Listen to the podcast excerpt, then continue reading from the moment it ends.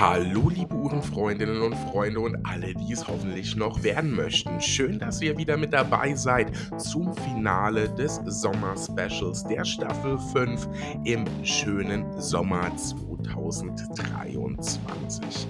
Ja, es ist mir eine riesige Freude, dieses Sommer-Special. Ich habe mit ganz tollen Menschen gesprochen, sei es mit dem lieben Florian, mit dem lieben Leon in der Recherche. Doch einige tolle äh, Gespräche geführt und im Sommer-Special-Finale kommt nochmal ganz viel Inspiration, Leidenschaft und für den einen oder anderen vielleicht auch mal was zum Nachdenken mit dazu.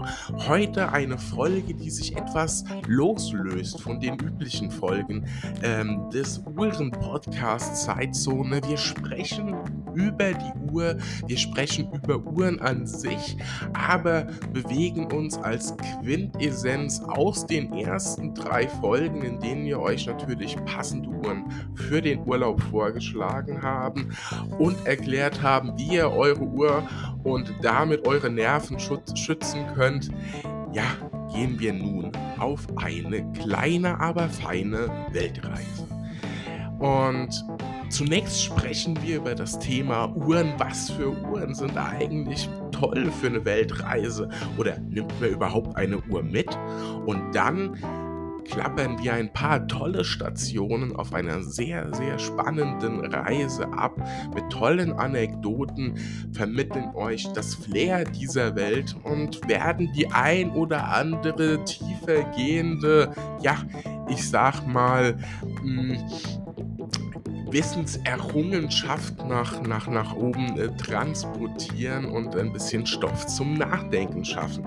Denn ich glaube, auch das gehört zu einem Podcast, zu Uhren und zum Sommer dazu, Gedanken schwelgen lassen und mal verstehen, wie es vielleicht auch sonst so auf der Welt aussieht und am Ende das Gefühl mitzunehmen, dass nicht alles immer so schlimm ist, wie wir es manchmal denken. Ja, und für diese Reise habe ich quasi einen ganz besonderen Reiseführer mit an Bord und zwar meinen lieben Gast, den Tobias. Ihr kennt ihn vielleicht schon ähm, als ja Instagrammer sozusagen unter dem Namen, unter dem Nick, in dem ihr ihn in Instagram findet, MT Cosmic. Der liebe Tobias, der sehr, sehr viel auf Reisen ist, auch Extremreisen Reisen weg von, ich sag mal, klassischer Badeurlaub. Ich lege mir morgens um 8 den Handtuch, äh, das Handtuch auf den Stuhl und reserviere schon mal mal Platz in der Sonne, sondern da sind einige sehr, sehr spannende Geschichten mit dabei, die wir heute hören werden, immer in Verbindung mit Uhren und ja, Leidenschaft kommt, glaube ich, sehr, sehr viel rüber. Und das ein oder andere, wie gesagt, zum Nachdenken ist dabei. Damit genug gequatscht. Ich wünsche euch ganz, ganz viel Spaß bei diesem Finale des Sommer-Specials. Kommt mit auf, auf Weltreise und habt ganz viel Spaß. Ja,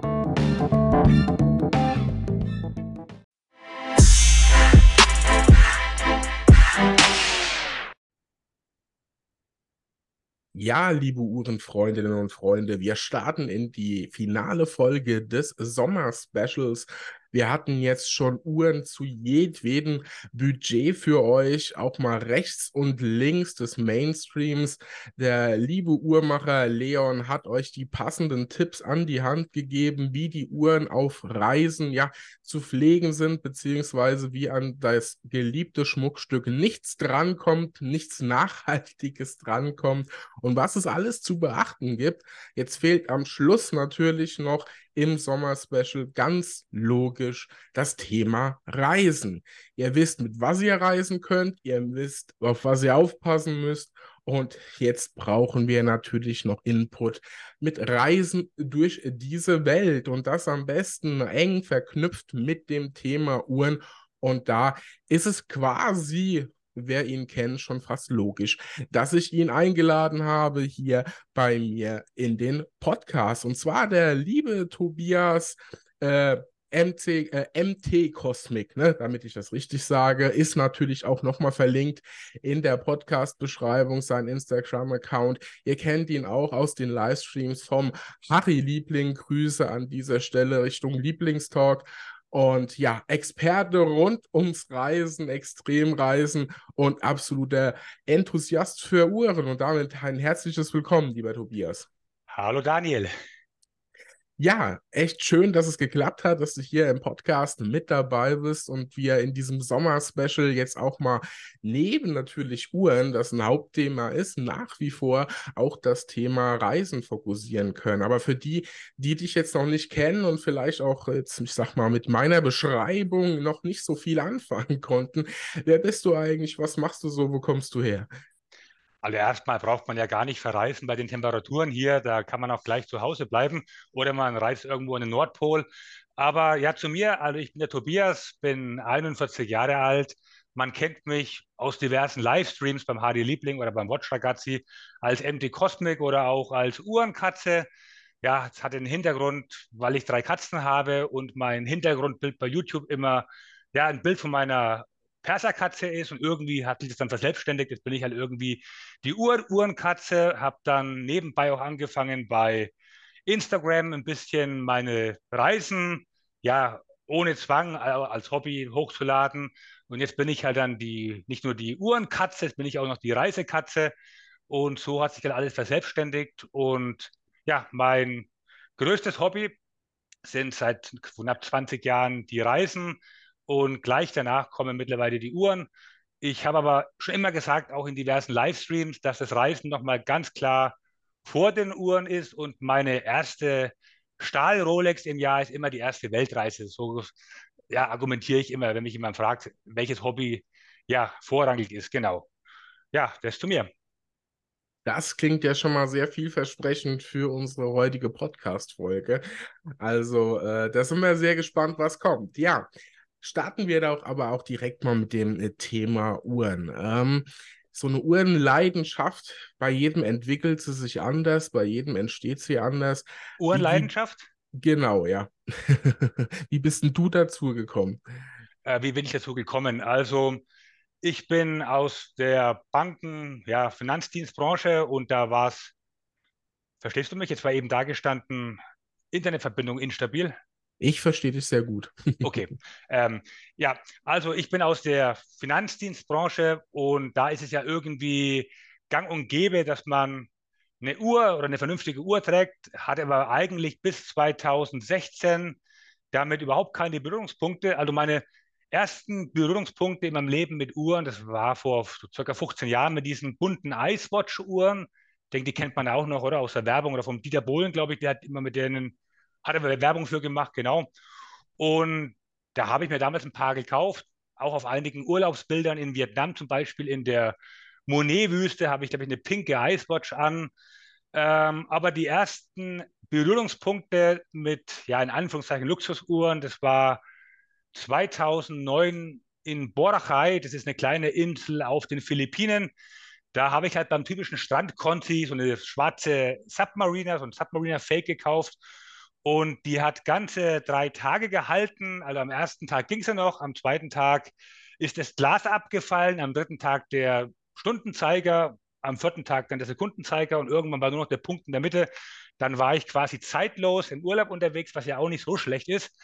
Und ja, das ist mal Spaß beiseite. Das waren so die ersten Berührungspunkte überhaupt mit dem Thema Uhren. So wirklich beschäftigt damit habe ich mich dann Ende 2016, ich weiß gar nicht mehr, was da der Anlass war, dann wollte ich mir halt mal eine einzige vernünftige Uhr kaufen, habe es mir auch schön geredet unter dem Thema, ja, Werterhalt vielleicht damals. Und dann habe ich mal geschaut, halt bei, ja, bei Watchmaster und bei den großen, ja, Chronex, bei den großen Online-Händlern und habe mir dann eine 160 710 LN, also die schwarze GMT Master von Rolex gekauft. Und meine Frau hat damals gesagt, Mensch, äh, willst du dir wirklich damals hatte ich die Wahl, da war es noch nicht ganz so schlimm mit den Verfügbarkeiten, kaufe ich mir jetzt eine schwarze, eine neue Uhr beim Conti mit ein bisschen Wartezeit oder halt ein bisschen billiger, jung, Gebrauch, grau. Und ich wollte damals nicht ja, 7.500 für eine neue ausgeben, habe dann für 6,9 eine junge Gebrauchte dann bei Watchmaster gekauft. Und das war meine allererste ja, Luxusuhr, dann eine Rolex GMT Master 2 116 710 LN. Und dann ja, hat der Wahnsinn quasi begonnen. Ja, jeder von uns hat irgendwie so einen Start, so eine, so eine Uhr, bei dem es Klick macht und dann geht der Wahnsinn los. Ne? Also äh, kenne ich bei mir so richtig konkret, was damals die Navi-Timer, da wusste ich noch gar nicht, dass es Breitling ist und einen Navi-Timer gibt, sondern einfach nur im Schaufenster. Und ja, so hat, so hat jeder sein, seinen Einstieg äh, gefunden. Und ja, ähm, wie lange, wie lange beschäftigst du dich jetzt in Jahren so in etwa mit dem Thema Uhren, wenn man das mal so grob benennen will? Also ich habe Ende 2016 angefangen, mich damit zu beschäftigen und dann eben, wie gesagt, die GMT Master 2 gekauft. Ja, dann schaut man halt weiter, kauft sich Bücher, schaut damals in den bekannten Foren.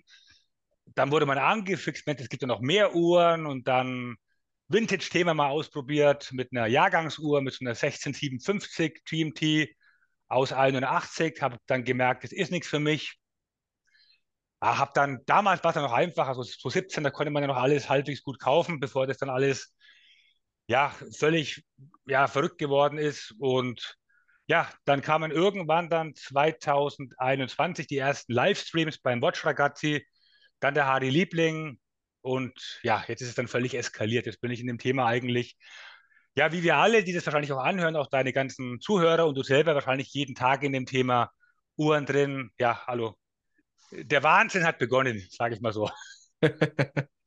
das stimmt, ja. Also ich meine, ich kann ja ähm, sei es mit meinem privaten Instagram, aber auch mit dem Zeitzone Instagram. Mein Algorithmus ist dahin. Ich kriege nur noch Uhren, Uhren, Uhren. Also von daher, gut, ob der Algorithmus dahin ist, das lässt sich ja jetzt quasi wieder äh, streitbar machen. Aber auf jeden Fall kriegt man den ganzen Tag Uhren äh, sozusagen vorgeschlagen und Co. Auch auf Facebook ist jede zweite Werbung Uhren. Äh, da sieht man wieder direkt, wie man hier gläsern ist. Aber ja, auf jeden Fall ein sehr, sehr ähm, schönes Thema und cool, wie lange du jetzt im Prinzip ja auch schon dabei bist, was die Uhren betrifft. Und ähm, somit zeigt sich ja auch, wenn du sagst, du hast dich auch viel beschäftigt, auch das ein oder andere Buch gelesen, da ist ja mittlerweile schon eine richtige Expertise sozusagen mit dabei.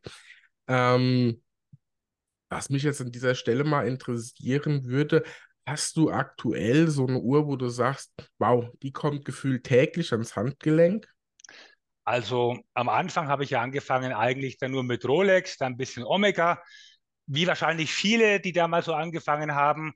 Äh, aber irgendwann wird es halt, wurde mir das dann zu langweilig, dann kamen andere Uhren wie eine Grand Seiko, auch mal eine Zenit DeFi, aber die ging dann wieder. Und irgendwann kam ich dann auf Panerei, habe dann auch drei so dicke Bücher gelesen. Ich habe neben den Uhren noch ein zweites Hobby rund um Uhren entwickelt. Ich lese sehr, sehr viele Bücher und sammle auch so hochwertige Tablebücher, Tablebooks von über Uhren. Und da gibt es auch sehr viel von Panerei. Und irgendwie habe ich eine Leidenschaft für Panerei entwickelt. Ich habe auch aktuell eine PAM 914. Das ist die zwei Tage, äh, die zwei Zeiger Luminor, acht Tage mit dem Acht-Tage-Werk am Handgelenk. Und ja, die kann ich eigentlich jeden Tag tragen. Habe erst heute ein neues Band bekommen, was ich bestellt habe bei Mace in Berlin, falls man das sagen darf. Und habe nebenbei noch dann eine Panerei, äh, eine Panerei Radiomir Eileen PEM, PEM 100, äh, da weiß ich die Referenz jetzt nicht, also eine Panerei äh, Eileen Radiomir. Und Panerei ist eigentlich so momentan, oder seit ein, zwei Jahren, meine Lieblingsuhrenmarke, auch wegen der ganzen Geschichte, wegen der ganzen Kampfschwimmerhistorie aus den 30er, 40er Jahren. Das ist ja auch eigentlich die einzige wirkliche, also nach meiner Meinung nach die einzige wirkliche ja, Taucheruhr, die wirklich richtig im Einsatz war unter ernsten Bedingungen, sprich damals ja, von der italienischen Marine oder auch von der Wehrmacht damals im Zweiten Weltkrieg. Und irgendwie habe ich hab mich da die ganze Geschichte interessiert, auch ein bisschen angefixt worden von, den, von der ganzen Literatur rund um Panerei. Also kurz zusammengefasst ist meine Lieblingsmarke, also meine Leidenschaft momentan ganz klar Panerei. Das passt sehr gut, gerade ähm, jetzt in der aktuellen Folge, die ähm, jetzt zum Zeitpunkt, wo wir diesen Podcast aufnehmen, sozusagen, ähm, gerade aktuell rausgekommen ist, und zwar Folge Sommer Special 2 von 4 ähm, ist es ja auch so, dass äh, Panelerei auch drin vorkommt. Die haben ja jetzt 39 mm sehr schöne farbliche äh, Modelle rausgebracht, die ja quasi absolut auch Unisex sind. und ähm, passt also sehr, sehr schön auch ins Sommerthema, Tauchen, Wasser, also von daher perfekt, ja. Die Überleitung hätte gar nicht besser sein können. Also wir stellen mal fest, ähm, du bist sehr belesen, was das Thema Uhren betrifft und hast einfach richtig Spaß dran. Das heißt, du bist hier auf jeden Fall ja schon mal absolut richtig. Und wenn ich das jetzt so richtig im Kopf äh, habe, hast du mir auch mal verraten, dass du auch beim Podcast quasi zur ersten Stunde an mit dabei bist, ne? Wann hast du angefangen? Ich glaube 2021 oder 2020, oder? Ähm, streng genommen Ende, Ende 19, aber so richtig 20, ganz genau, ja. 20, okay. Ähm, also ich habe die ersten Berührungspunkte mit deinem Podcast, das kann ich dir ganz genau sagen. Meine Frau und ich waren eine der wenigen, die mitten im Corona-Lockdown damals weggeflogen sind, Anfang Januar oder Ende 20, Anfang 21. Und da sind wir mit dem Mietwagen quer durch Costa Rica gefahren. Und da habe ich dann diese ganzen Folgen von dir, die schon online war, eigentlich nach durchgehend in zwei, drei Tagen durchgezogen, bis es meiner Frau die zwar auch uhrenbegeistert ist, aber natürlich nicht so wie ich, irgendwann zum Hals rausgehangen ist, immer wieder, wenn man dann drei, vier, fünf, sechs Folgen am Stück durchhört, er hört in acht Stunden Autofahrt, dann wurde es meiner Frau irgendwann zu viel, dann muss man mal Pause machen, aber da habe ich dann deinen Podcast entdeckt und dann seitdem bin ich dabei geblieben und höre mir die Folgen eigentlich regelmäßig, nicht jede Woche an, oft einmal auf einer längeren Autofahrt mal zwei, drei Folgen am Stück, aber ich höre mir eigentlich schon jede Folge also ich glaube, ich habe jede Folge angehört, die du rausgebracht hast. das freut mich natürlich. Äh, es passt natürlich auch äh, exakt toll hier äh, heute zum Thema Reisen, wenn du die Podcast-Folge quasi auf einer Reise in den Podcast gestartet bist. Und ähm, ich meine, du hattest mir mal, das ist schon einige Wochen, wenn nicht sogar ein paar Monate her mittlerweile, hattest du mir ja, glaube ich, auch mal auf Instagram geschrieben, dass du aktuell gerade eine Podcast-Folge hörst und, glaube ich, ich glaube, in Afrika unterwegs warst? Ja, äh, da war ich in Äthiopien und dann hinterher noch in Botswana. Aber in Äthiopien, da hatte ich kein Handyempfang. Ich glaube, da war, da war das schwierig. Ich, ja, ich weiß das. Wir sind von in den Norden von Botswana mit dem Auto gefahren und da ging es dann wirklich sechs, sieben Stunden nur geradeaus. Rechts und links waren, ja, muss man aufpassen mit Wildwechsel, weil dann Elefantenherden und Giraffen die Straße gekreuzt haben und da, wenn man dann acht Stunden geradeaus fährt, da hat man halt dann Zeit und dann, ja, habe ich mir dann, ich, was, was waren das für Folgen? Ich habe mir da ein, zwei, drei Folgen durchgehört. Ich glaube, das war mit irgendeinem Sammler, da hast du irgendeinen Sammler interviewt. Das kann ja bestimmt nur der René gewesen sein. Es war um Weihnachten rum, dieses Jahr genau. Mm, ja, das könnte der René gewesen sein, beziehungsweise also der Only Watch Group Watches oder auch der Martin, der liebe Fussel Wingenbach. ja, genau, den, den habe ich auch schon, den habe ich, das war schon länger her, den habe ich, glaube ich, letztes Jahr in Island im Juni auf einer Autofahrt gehört. Der, Mar der Martin war schon länger her, das war schon, glaube ich, letztes Jahr irgendwann, genau. Sehr schön ja. auf jeden Fall. Also der Podcast geht mit dir auf Reisen. Das finde ich natürlich super. Und wie gesagt, es passt super in diese Folge. Und dann, ja, Uhren. Ähm, wir hatten ja gesagt, wir, wir versuchen mal für die Zuhörerinnen und Zuhörer so eine kleine ja, Weltreise sozusagen zu machen, dass du uns mitnimmst auf die ein oder andere Station, die du ja äh, auf äh, deinen Reisen ja bereist hast, buchstäblich. Und ähm, wir da so ein bisschen ja durch die Lande, Lande hüpfen und du die ein oder andere Anekdote zum Besten gibst, die vielleicht jetzt äh, super zum äh, Sommer passen, um auch mal ein bisschen zu schmunzeln oder mit dir zu fühlen.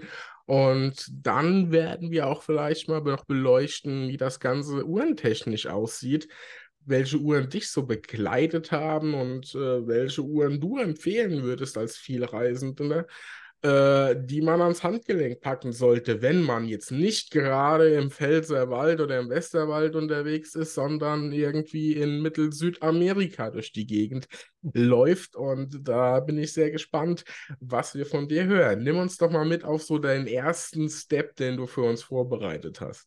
Also, äh, fangen wir mal, die Frage kann ich eigentlich, wenn ich jetzt, ich könnte jetzt sagen, natürlich habe ich auf meinen Reisen oder ich mache ja Abenteuer, teilweise auch Extremreisen. Ähm, könnte ich jetzt sagen, natürlich habe ich da eine Explorer 2 von Rolex oder eine, keine Ahnung was dabei, aber die Wahrheit ist eigentlich ganz nüchtern. Äh, neben den Icewatch-Uhren früher, die ich einfach so als, ja, als Uhr halt am Handgelenk hatte, als Modeuhren, ist die einzige Uhr, die ich auf Reisen dabei habe, ja, ist eigentlich ganz nüchtern gesagt meine Fitbit Charge 5, also meine, mein Fitness-Tracker. Das ist die einzige Uhr, die ich eigentlich auf Reisen dabei habe. ja, das ist doch aber spannend. Jemand, der Uhren so schätzt und liebt wie du, hat auf Reisen keine Uhr dabei. Jetzt aber ich, aber ja? ich äh, kann es ja mal hypothetisch mal, also, also ich sehe erstmal für mich selber keinen wirklichen Sinn, eine Uhr mitzunehmen, weil das ist irgendwie nur Ballast und wenn es finanzieller Ballast im Kopf ist, ähm, aber wenn man halt, wenn, wenn man der Sucht so verfallen ist, dass man ja gar nicht verreisen kann, ohne eine Uhr am Handgelenk zu haben oder sich dann nackt fühlt, bevor man das macht, dann würde ich wahrscheinlich, wenn man es auf meine Reisen ummünzt, hypothetisch folgende Uhren mitnehmen. Also ja, fangen wir mal an mit der eigentlich mit dem Widerspruch. Also eigentlich müsste man eine ganz normale Standard Stahl Rolex mitnehmen, irgendeine Submariner, irgendeine GMT Master. Eigentlich macht es die, die Reise gefährlicher, weil man dann eher in der Wahrscheinlichkeit reinkommt, da überfallen zu werden oder irgendwas. Auf der anderen Seite mit einer Stahl-Rolex, die du am Handgelenk trägst, wenn du irgendwo auf einer Expedition bist, einen Vulkan besteigst, kommst zum Auto zurück, Auto aufgebrochen, alles weg, dann kann dir vielleicht diese Stahl-Rolex im Umkehrschluss auch ja, äh, den Urlaub oder die Reise retten, weil die kannst du überall auf der Welt eintauschen ne, gegen Bargeld egal ob du in Bangladesch, in Addis Abeba oder ja, in Sierra Leone bist, überall kennt man eine Rolex und hast zumindest noch als harte Währung, als Notfallgroschen die Uhr. Aber es ist halt ein Widerspruch, weil damit, damit siehst du natürlich auch dann ja, Leute an, die du nicht unbedingt im Urlaub begegnen möchtest. Aber wenn man jetzt sagt, okay, man nimmt eine Urlaub zweckgebunden mit für eine Vulkanbesteigung, für, ja, für eine Amazonas-Exkursion oder irgend sowas, ja, dann würde ich wahrscheinlich, wenn ich eine Uhr mitnehmen würde, hypothetisch eine Sint und eine GSG 9 aus U-Boot-Stahl mit dieser Hydro-Technologie mitnehmen. Das wäre so eine Uhr, die ich, die ich mitnehmen würde. Mit, diese, mit dieser Ölfüllung. Kennst du die? Ja, absolut. Darüber habe ich sogar mal eine Podcast-Folge gemacht, aber das ist schon lang, lang her. Da habe ich, äh, was heißt lang, lang her, aber es ist schon, schon ein gutes Stück her, über die GSG 9. Damals war es noch nicht mit Ölfüllung. Das kam ja jetzt erst vor, ja, nicht allzu langer Zeit. Und ähm, ja, eine Uhr der Superlative. Ich glaube, so heißt die Folge sogar wenn ich äh, überlege, ich glaube, ähm, 5000 Meter Wasserdichtigkeit ist, glaube ich, ähm, das Werk und das Gehäuse irgendwie 12.000 Meter oder so. Also irrwitzige Zahlen. Und äh, ja, eine Uhr salzwasserresistent nochmal sehr gut und, und, und, und, und. Ganz viele Technologien drin. Minus, ich glaube, minus 60 Grad und plus 40 Grad oder was auch immer oder was umgekehrt. Also eine Uhr, die sehr, sehr viel aushält und definitiv auch, und das finde ich ganz lustig, unabgesprochen wahrscheinlich auch meine Wahl wäre, wenn ich eine Uhr mitnehmen würde. Es ist einfach eine genial einfache Technik, die kann ja nicht implodieren, weil das Öl quasi wie wenn es ein Stein wäre, also der Hohlraum den Hohlraum ausfüllt, das kann quasi nicht mehr komprimiert werden. Es ist eigentlich eine geniale, einfache Technik. Dann der U-Boot-Stahl, die hält auch Wasser aus. Das wäre so mein, und von, vom Preis, wenn wir jetzt von der Luxusuhr reden, jenseits von der Psycho, dann würde ich wahrscheinlich zu der Sinn greifen oder irgendwas Cooles von Fortis. Da würde mir zum Beispiel die weiße Stratoliner gefallen, aber eher wegen dieser Weltraumgeschichte, wegen diesem Weltraumflug den ich sehr gerne auch machen würde, wenn mir irgendjemand das finanzieren würde. Äh, Klammer zu, Klammer auf. Aber ja, oder irgendwas Cooles von Fortis. Oder natürlich kann man jetzt sagen, naja, was du da machst, irgendwelche Vulkane besteigen, irgendwelche im Amazonas zehn Tage leben und so weiter. Da gibt es nur eine Uhr, das wäre so eine Breitling Emergency mit dieser Zweitfrequenz, Notfunkantenne, aber ja, eine Quarzuhr mit 15.000 Euro, das ist mir dann doch zu viel für eine Urlaubsuhr. Und ich bilde mir ein, sogar in der offiziellen Breitling-Biografie oder in so einem Buch gelesen zu haben, dass die Reichweite von dem Funksignal gar nicht so weit ist. Also wenn du wirklich irgendwo in der Wüste bist, korrigiere mich, wenn ich da falsch liege und es besser weiß, keine Ahnung. Ich glaube, wenn du wirklich irgendwo jenseits mitten im Nirgendwo bist und nicht wirklich Glück hast, dann kann es auch sein, dass dieses Signal ins Leere läuft. Weißt du da was? Oder weil ich bin mir eines gelesen zu haben. Also ganz konkret weiß ich dazu nichts. Ich habe allerdings, äh, witzigerweise kam das mal in einer Fernsehshow vor. Ich weiß nicht, ob du die kennst. Viele da draußen von euch kennen sie ja, glaube ich. Damals hieß das Ganze noch Top Gear mit diesen drei Briten, die naja, eine sehr spezielle Autosendung haben. Und einer von den Moderatoren haben sie irgendwo in Kanada in, den, in der Wildnis, in den Bergen ausgesetzt bei Tiefschnee. Der hatte diese Uhr, hat sie ausgelöst und äh, die haben ihn dann gesucht. Ähm, aber äh, das hatte auch funktioniert, wohl über große Strecken. Aber gut, da weiß man natürlich am Ende des Tages auch nicht, wie viel Fernseheffekt da jetzt nun dabei war. Ne? Aber äh, auf jeden Fall eine, eine, sehr spannende Uhr, aber die immer mal wieder äh, auch in der Kritik stand, zumindest was so meine literarischen äh, Erkenntnisse dazu äh, betreffen einfach auch äh, der, der, der Notwendigkeit wegen. Und äh, ja, also ich finde es eine sehr, sehr spannende Uhr. Wenn sie komplett funktioniert, ist das natürlich schon ein kleines Highlight. Aber äh, ja, man liest solches und solches. Die Idee ist gut, man zieht, man macht, glaube ich, da diese eine Krone, oder man zieht was raus, dann geht eine Antenne raus und dann hat man dieses Signal, glaube ich aktiviert. Was ich mich da immer frage, ich habe da auch noch nirgends was gelesen, wer bezahlt diesen Einsatz? Nehmen wir mal an, man hat Glück und man ist wirklich dann irgendwo im Regenwald abgestürzt. Da war doch vor vier Wochen, glaube ich, so eine, so eine kolumbianische Familie, die da abgestürzt ist und wo die Kinder überlebt haben. Nehmen wir an, man hat irgend so eine Uhr, ist mitten im Amazonas, wird dann mühselig geborgen. Wer bezahlt das? Zahlt es dann Breitling? Das glaube ich eher nicht. Oder kann man sich da mit, der, mit einer eigenen Versicherung, Unfall, Police rumärgern? Oder wer bezahlt dann diesen Einsatz? Die Frage, die hat mir noch keiner beantworten können bisher. ja, das ist eine sehr spannende Frage eigentlich. Gehen wir mal direkt weiter an euch da draußen. Wer das weiß, darf uns sehr, sehr gerne schreiben. Also, ich bin mir nicht mehr sicher. Ich weiß auf jeden Fall, dass diese, die, die Übermittlung dieser Daten zu dieser Stelle da, äh, dass das quasi im Kaufpreis mit drin ist. Also zumindest wurde es in dieser Fernsehsendung äh, ja gesagt, ne, nageln wir uns da mal jetzt nicht ganz so drauf ähm, fest. Aber ja, ich denke, am Ende des Tages hm, musst du das selbst bezahlen. Also ich, also ich will ja Herr Breitling jetzt nicht zu nahe treten, aber ich habe mit denen schon mal ein bisschen Kuddelmuddel wegen einem äh, Rindslehnder-Armband gehabt. Also glaube ich nicht, dass die die 5000 Euro Flugstunden von einem äh, Helikopter bezahlen, wenn es denn ja. mal nötig wäre.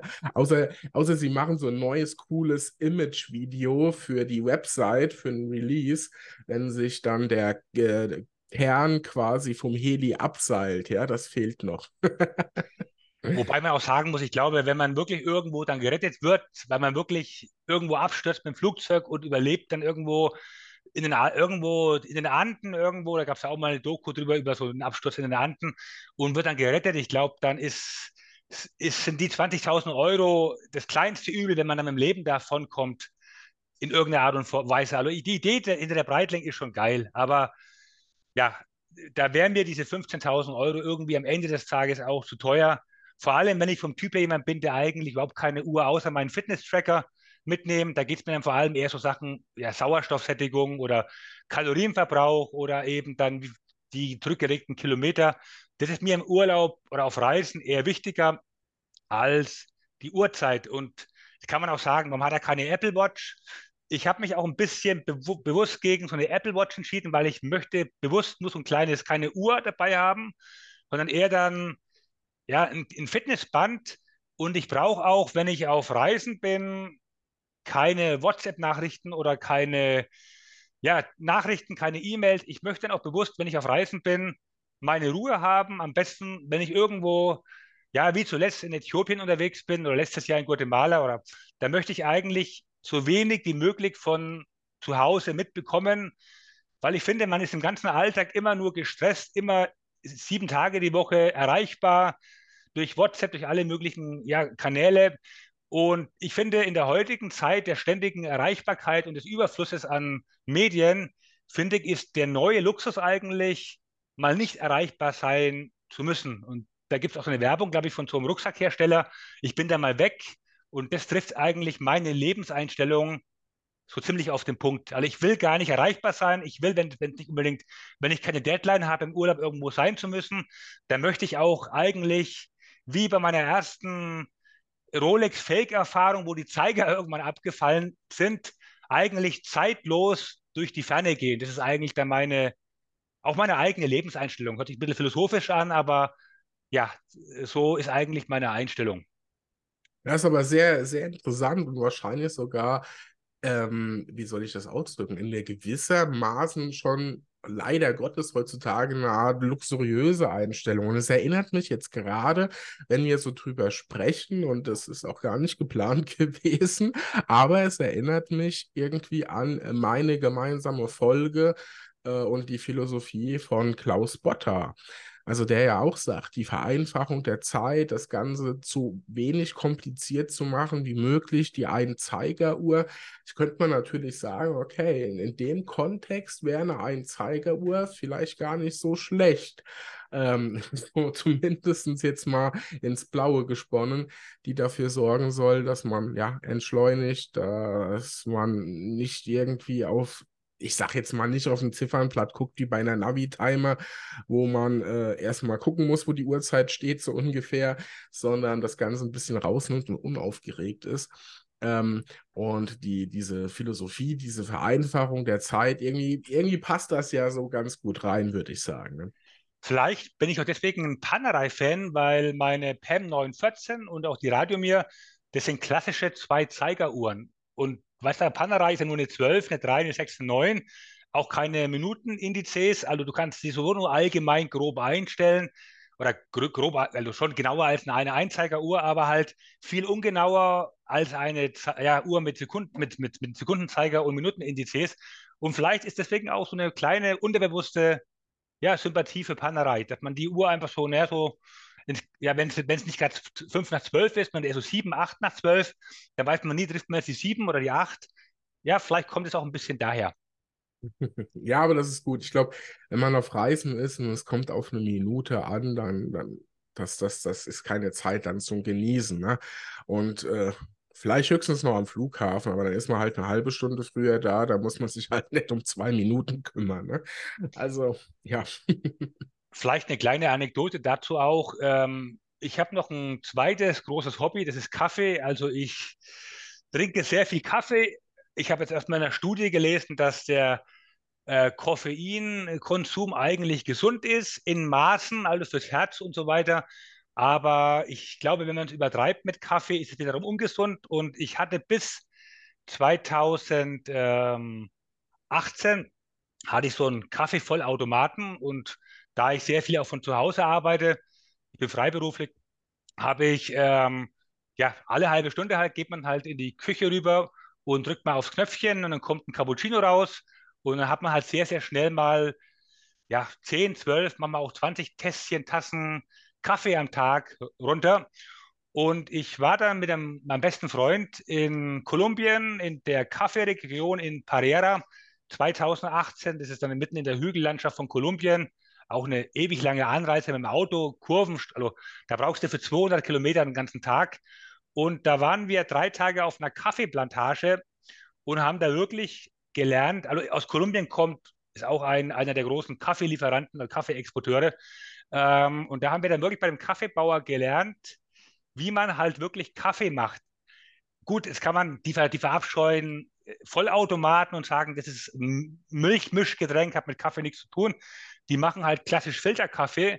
Da gibt es keinen Für oder kein Wider, das ist ein anderes Verfahren. Aber da habe ich dann gemerkt, ähm, so, ein, so, ein, einfacher Handfilter, wenn, wenn man einen Kaffee noch aufkocht, wie zu Omas Zeiten an der Herdplatte Wasser warm macht, dann den Kaffee mit einer, mit einer echten äh, Handmühle malt und dann handfiltert, dann dauert es zwar, bis du so ein drei, vier Tässchen in so einer Karaffel raus hast, mit Kaffee erhitzen und allem und dann 20 Minuten. Aber ich gönne mir dann oft im Alltag die Zeit, okay, jetzt mache ich mir wieder mal in, eine Karaffel Kaffee, dann gehe ich in die Küche, setze Wasser auf, mal in Ruhe mein, mein Kaffee, meine Kaffeebohnen Und dann dauert es wirklich eine Viertelstunde, bis dann wirklich eine Karaffel für drei, vier Tässchen äh, durchgelaufen ist. Und irgendwie ist es eine Art Entschleunigung auch, dass man sagt, okay, ich habe jetzt halt in meinem Büro zwei Stunden da vor, vor der Kiste, vor dem PC gesessen, jetzt gehe ich in die Küche, mache mir den Kaffee und das entschleunigt irgendwie auch ein bisschen. Und ich bin dann zurück aus Kolumbien, habe mir schon auf, ja, auf ja, von Kolumbien aus über, über, über, über Amazon dann äh, Handfilter und Kaffeemühlen bestellt. Das war dann eher daheim als ich. Habe dann meinen voll funktionsfähigen Kaffeeautomaten meiner Schwägerin geschenkt, also gleich raus. Und seitdem koche ich meinen Kaffee, handfilter ich Kaffee und trinke eigentlich so, ja, Milchmischgetränke wie Cappuccino, Latte Macchiato eigentlich nur noch außerhalb, aber daheim eigentlich nur noch hochwertigen Filterkaffee. Bestelle auch Wasser aus Italien, wo die Wasserhärte stimmt und alles und gute Bohnen aus Kolumbien, aus Guatemala, aus Äthiopien. Und da hat auch eine Reise mich auch daheim inspiriert, was zu ändern oder auch halt dann hat mir ein Hobby gebracht, was nicht nur ein Souvenir aus dem Urlaub war, was im Regal verstaubt, sondern wirklich dann immer meinen mein Alltag bereichert hat. Das habe ich halt wirklich in Pereira, in der Kaffeeregion von Kolumbien, 2018 erfahren und dann in meinen Alltag daheim eingebracht. Ist aber sehr, sehr äh, spannend, interessantes Thema, gerade was Reisen einem so mitgeben, beziehungsweise was man aus der Ferne auch mit äh, nach Hause nimmt. Also ich kann bestätigen, was du sagst. Ich bin ja äh, auch relativ häufig im, im Homeoffice tätig. Ich habe mir äh, auch so einen Kaffee, ja, Kaffee-Vollautomat kann man eigentlich nicht sagen. Das Ding kann Kaffee, kleinen Kaffee, großen Kaffee und Espresso. Mehr kann es nicht. Ich trinke halt einfach keinen Kaffee mit Milch oder sonst irgendwas. Und von daher ist es noch verhältnismäßig puristisch. Aber ähm, ja, man steht auf, man drückt aufs Knöpfchen, dann regt man sich zwischendrin höchstens mal noch auf, dass die Kaffeemaschine wieder meckert, dass, äh, keine Ahnung, es entkalkt werden möchte, Kaffee wieder leer ist, Wasserbehälter ist leer oder der Ersatzbehälter ist voll und was auch immer. Das kostet im Übrigen auch locker mal eine Viertelstunde, bis alles wieder so ist und der Kaffee in der Tasse ist. Also ähm, sollte man ja eigentlich gar nicht so, so meinen. Und äh, da kann ich das absolut nachvollziehen. Ich habe mich auch vor kurzem so ein bisschen damit beschäftigt, wie könnte ich meinen Kaffee eigentlich mal trinken oder was für coole Kaffeesorten gibt es eigentlich so abseits, äh, ja, ich sag mal, dem, was man so im Supermarkt kriegt. Und ja, also ich merke, da müssen wir uns nochmal drüber unterhalten. Vielleicht hast du ja den ein oder anderen Kaffeetipp für mich, ja. Daniel, bei Kaffee ist es wie mit Wein oder, oder, oder auch Whisky. Da gibt es auch ein eigenes Nerdtum, da gibt es Kaffeesorten, da äh, schmeckst du die Nuancen aus, äh, ja, aus Milchschokolade und Lavendel oder sowas. Also da gibt es wirklich, das ist eine eigene Wissenschaft für sich. Aber es ist ein Hobby geworden und bevor man irgendwie raucht oder trinkt, glaube ich, ist Kaffee noch das gesündeste Laster, wenn man von der Sucht sprechen kann. Genau. Definitiv, ja. Also, also von daher, da bin ich ganz bei dir. Ich sag mal, im Podcast greifen wir auch immer mal ein bisschen oder versuche ich das Thema Genuss mit aufzugreifen. Das ist eher noch so ein Entwicklungsprozess, aber ich sehe auch darüber können wir ab und zu mal reden. Kaffee und Co. Ich bin ja eher so der Home- und, äh, und Whisky-Liebhaber. Also, ich sehe, da wären noch einige Themen offen, um diesen Podcast mal noch in andere Richtungen zu treiben. Natürlich immer ähm, eher am Rand rund um die Uhr herum. Ja, ähm, sehr, sehr schön auf jeden Fall. Und äh, ja, das ist, da bin ich doch direkt gespannt, was für Anekdoten du so hast. Ähm, wir haben ja gesagt, so, so ein bisschen wollen wir uns mal so um die Welt rum äh, bewegen auf deinen Reisen. Äh, wir haben schon geklärt, Uhren, okay, also ähm, wer die Uhr schätzt, lässt sie vielleicht zu Hause, beziehungsweise wer die, die Reise und die, die Zeit für sich und das Rausnehmen aus dem Alltagstra äh, Alltagsstress und allem, was im Alltag so begegnet, äh, wer da raus möchte, der sollte vielleicht nicht ständig auf die Uhr gucken.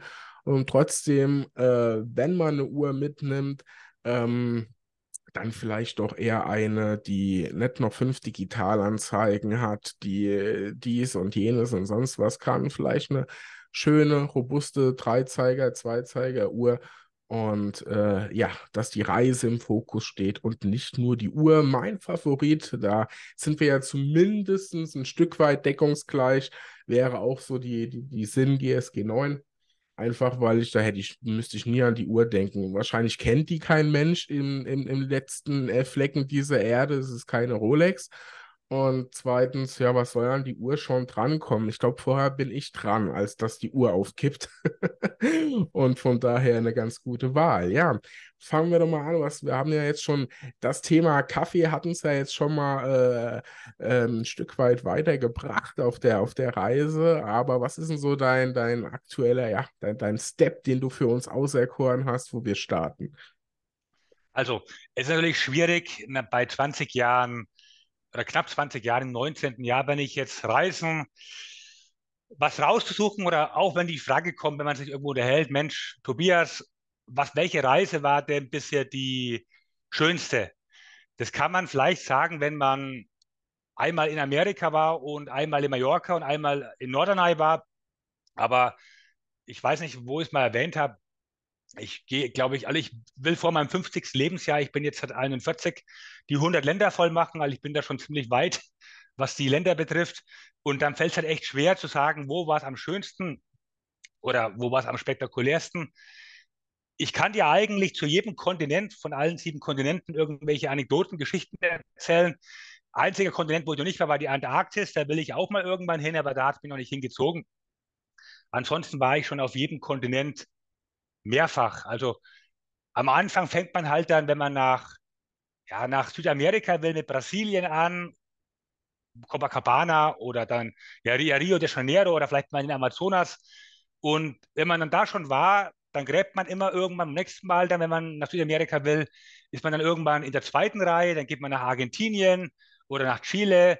Wenn man dann da auch schon war, irgendwann geht man dann, ja, dann geht es halt irgendwann nach Uruguay oder Bolivien und ja, ich bin momentan, ich bin mittlerweile halt auf allen Kontinenten eher so in der zweiten, dritten Garde. Ja, zuletzt jetzt eben erst in Äthiopien im Januar. Äthiopien ist ja ein ja, Land, wo sehr stark vom Bürgerkrieg geprägt ist. Da war noch bis November ja, Unruhen, also wirklich ein böser Bürgerkrieg. Und dann wurde erstmal auf unbestimmte Zeit eine Waffenruhe geschlossen. Und dann haben wir halt die Gunst der Stunde genutzt, das mal anzuschauen.